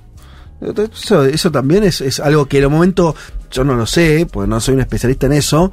eh, me acuerdo un politólogo diciendo, bueno, es como un intento cada vez más complejo de cerrar esa canilla, porque si no el Partido Republicano, eh, con el voto popular se le vería muy difícil de igualar posiciones respecto de, Sí, de los y es candidatos cierto, demócratas. porque de hecho en voto popular digo, vienen más abajo, o sea, de hecho Trump en 2016 ganó Había perdido. perdiendo el voto popular, exacto. Entonces, millones de votos. Yo, mi- es una pregunta sincera, ¿eh? porque no, no es retórico, porque no, no tengo la respuesta, pero ¿hasta dónde puede llegar eso? Digo, ¿cuánto más el sistema puede seguir restringiendo en un contexto donde más eh, son sectores afectados directamente y creo que les importa, le importaría votar en algún punto, y uno está dejando afuera? No sé, es, es- como una olla a presión, ¿no? Hay una sensación ahí de olla a presión que en un momento Sí, yo creo en Estados Unidos, de hecho, eh, mismo la alusión a la alusión a la guerra civil como concepto, como Ajá. idea, como escenario, no porque vaya a pasar, sino porque hay una como una esa amenaza de guerra civil. Bueno, eso también es bastante sintomático, ¿no? Eh, un poco de, de esta idea de que, de que ya pasaron cosas inéditas, el ataque al Capitolio como un ejemplo, pero que podría ser peor. Eh, Cuiden a Messi, por favor, ¿no? Cuiden a Messi, favor, sí. Miami eh, ya está jugando fuerte para los republicanos. Cierro con esto. La pregunta es, a ver, hacia adentro lo que estamos viendo en términos del impacto político en el Partido Republicano es que lo está fortaleciendo. Sí. Hoy... Como eh, cualquier ataque Sí, externo, igual hoy- dicen las causas, las causas judiciales, ¿no? Que lo Exacto, fortalecen a Trump adentro del Partido Republicano. Sí, vos sabés que Lógico. no solamente en términos de intención de votos, sino en términos de guita, de, De donaciones. O sea, está como... Tiene como un modus operandi, ¿no? Que cada vez que sabe que va a Sí. saltar en la prensa esto, él Y postea y entonces suben eh, las donaciones. Bueno, y eso lo está, está pasando. Eh, la pregunta es qué pasa en una general, eh, ¿no? Los números dentro del Partido Republicano en torno a lo que es eh, la causa judicial y, el- y el ataque al Capitolio, inclusive como hecho, en general son favorecen la narrativa de Trump, ¿no? De la persecución o gente que dice, no es importante, ya está, pensemos en el futuro. Eh, no está tan claro qué pasa a nivel general. Ya hay encuestas, pasa que falta bastante Sí. y hay que ver las encuestas en cada estado, que es realmente lo que importa, pero digamos, Biden no está tan cómodo con cómo arrancó en 2020. O sea, hay un escenario donde Trump puede ganarle a Biden tranquilamente. DeSantis es el rival más competitivo, si querés, del Partido Republicano. Más pero que Trump. Contra Biden sí. Eh, Trump no está mucho más atrás. Y esto es lo que quería decir, es que DeSantis hoy está estancado. De hecho, dice en Estados Unidos que va a tener que reestructurar su campaña, que parece que va a rajar el jefe de campaña, va a hacer una nueva estrategia de medios y demás, porque no levanta. Trump le saca 30 puntos y es un campo cada vez más amplio, con lo cual el voto anti-Trump se divide. Y lo digo acá, no veo hoy un escenario donde Trump no sea el candidato del Partido Republicano. Dicho esto, no veo tampoco, yo creo que Biden puede ganar, pero no veo hoy esta confianza que había antes acerca de que cualquiera contra Trump eh, ganaba al otro, ¿no? Eh, sea Biden, sea otro candidato. Y no, una Sí. pregunta, ponele que plan B, o sea, ¿cuál es el plan B demócrata? Porque Biden, de esto que decíamos, está muy viejo y lo vemos medio frágil. Mm. Si le pasa algo a Biden, ¿cuál sería la alternativa? ¿Kamala? Bueno, hay un, hay un competidor que van a escuchar mucho porque está teniendo mucha tracción mediática, aunque tracción más por las redes, que es Robert Kennedy Jr., eh, que ahora salió, a- parece el tipo tiene ciertas, cier- tuvo ciertos comentarios antisemitas y antivacunas, y le están dando bastante, pero es la primera amenaza. Él dice que se quiere presentar. Es como el, el único candidato demócrata que se dice que quiere ir contra Biden en la interna. Yo creo que eso es más un síntoma de discusiones que pueden aparecer, que por ahora no aparecen, lo cual también es llamativo. O sea, hoy no escuchás abiertamente candidatos demo- o figuras demócratas diciendo, che, hay que pensar en una alternativa. Si pasa algo, y naturalmente sería Kamala Harris. De hecho, Biden cuando se lanzó, dijo, más en off que non, que estaba esperando a ver si a Kamala le daba y no le dio. Bueno, sería Kamala Harris, pero eh, vuelvo a lo que decíamos al comienzo. Se habla bastante poco de esto, de este estado de salud de, de Biden dentro del Partido Demócrata. Incluso el propio Trump no lo utiliza. Y Trump lo utiliza, pero es verdad, ahora está más enfocado en, en DeSantis y cuando habla de Biden habla de otras cosas. Eh, pero bueno, va a ser claramente. ¿Eso que es un blindaje de la figura presidencial lo que hacen? ¿Qué pensás decís, que es? que para mí Trump sí le da. Pasa que está enfocado en. No, pero en general, los medios de comunicación, ¿por qué es más noticia fuera de Estados Unidos todo esto que le sucede a Biden que dentro de los Estados Unidos? Sí, yo creo que hay y cierto- hacerle bullying al propio presidente. Sí. Sí, está bien. Las, ima- las imágenes igual son muy elocuentes, ¿no? Las imágenes son muy fuertes, es un país que, qué sé yo, digo, siempre ser presidente de Estados Unidos es importante, siempre. Digo, es un también un contexto donde o sea, estás en medio de una guerra, estás definiendo una elección que puede ser crucial, o sea, es un contexto más preocupante que otros. Cierro, perdón, con esto, me olvidé. Se puede ir la cuarta imputación. O sea, esta sería la tercera, hay que confirmarla. Se puede ir una cuarta que tiene que ver con el intento de revertir el resultado electoral en Georgia en 2020, que es lo que explicaba hace un rato. es Eh, una pila de acusaciones. Claro. Bueno, eh, Nina Grey nos aporta, dice, acá traductora, en inglés llamar por el nombre de pila alien es solo para gente de mucha cotidianidad o mucha intimidad. Ah, mira. Cuando el tipo este le dice Donald. Donald. lo que está queriendo connotar es que él lo conoce en su fuero privado. Lo cual está bien porque por ahí es distinto a cómo lo usamos acá, donde la política se puso de moda. Sí, sí. Desde Néstor Sí, y Cristina sí. en Horacio. adelante. Patricia. usar el nombre de pila. Eh, y está bien esto que marca Nine, no- no- nos ayuda a entender esta cuestión de que está denotando que él lo conocía, que efectivamente era así, ¿no? Era alguien muy, muy, muy De cercano. confianza. Bueno, muy buena columna sobre Trump y vamos a seguir obviamente hablando de esto en las próximas emisiones. Una pregunta que queda en el aire, por ejemplo, también podría ser, ¿qué es lo que también ofrece Trump en esta nueva contienda electoral eventualmente, ¿no? Digo, ¿qué es lo que va a ofrecer al público, a, a sus votantes, Sí. más allá de la cuestión identitaria que está súper construida y que los demócratas son el demonio, no sé.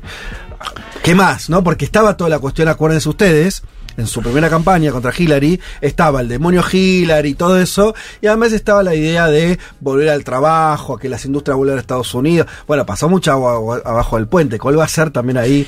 Sí, esa- de hecho por eso el, el discurso de DeSantis es mucho más atractivo Mm. porque presenta un futuro, o sea, digamos, está con una idea de futuro más clara, habla sobre la posibilidad de que los republicanos vuelvan a ganar, como sacarse de encima Sí. la cultura de la derrota.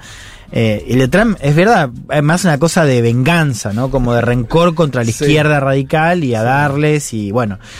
Eh, lo paradójico es lo que decía antes, o sea, lo que a Trump lo fortalece hacia adentro y lo vuelve favorito en la interrepublicana, quizás lo daña, eh, pero claro, no tiene mucho para ofrecer en términos de futuro al electorado en general. Un mundo de sensaciones. Una solución argentina para los problemas del mundo.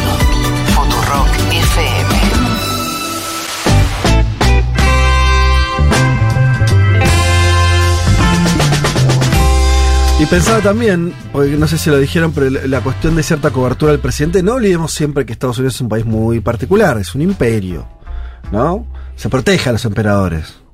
Por lo menos para afuera, ¿no? Hay, hay, hay un marco y además Estados Unidos, esto, si bien lo tiene bastante machucado, supo tener en su sistema político algo así como una, casi una esfinge casi religiosa, ¿no? Hay una cosa intocable ahí.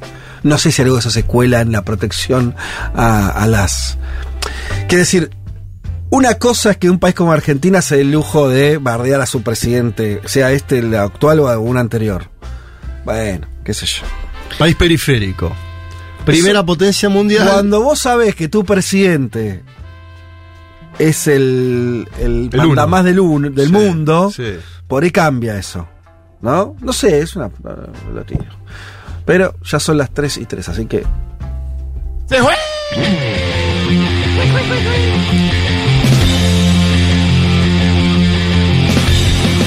Eh, señoras y señores, eh, muchas tardes y buenas gracias. Y con esa tonada española recordamos que están votando en España, así que prontamente, en unas horitas nada más, estaremos ahí ya viendo el avance de esa elección, a ver cómo sale, a ver si hay una, sobre todo alguna novedad, alguna cosa que... Hay encuestas ya, ver. dicen.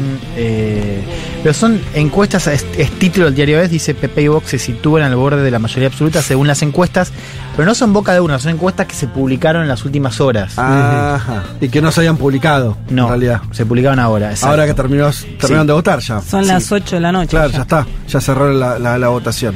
Bueno, será cuestión de una hora, creo que a las 9 empiezan a divulgar resultados, así que estamos ya sobre el filo. Muchos mensajes de distinto tipo y estuvieron muy activos, estuvo lindo, ¿eh? Eh, los oyentes del otro lado mandando muchos mensajitos y opiniones y pareceres y eso, así que lo agradecemos profundamente. Esto fue todo por hoy. Nos reencontramos el domingo que viene a las 12 del mediodía. Tengan buena semana. Chau.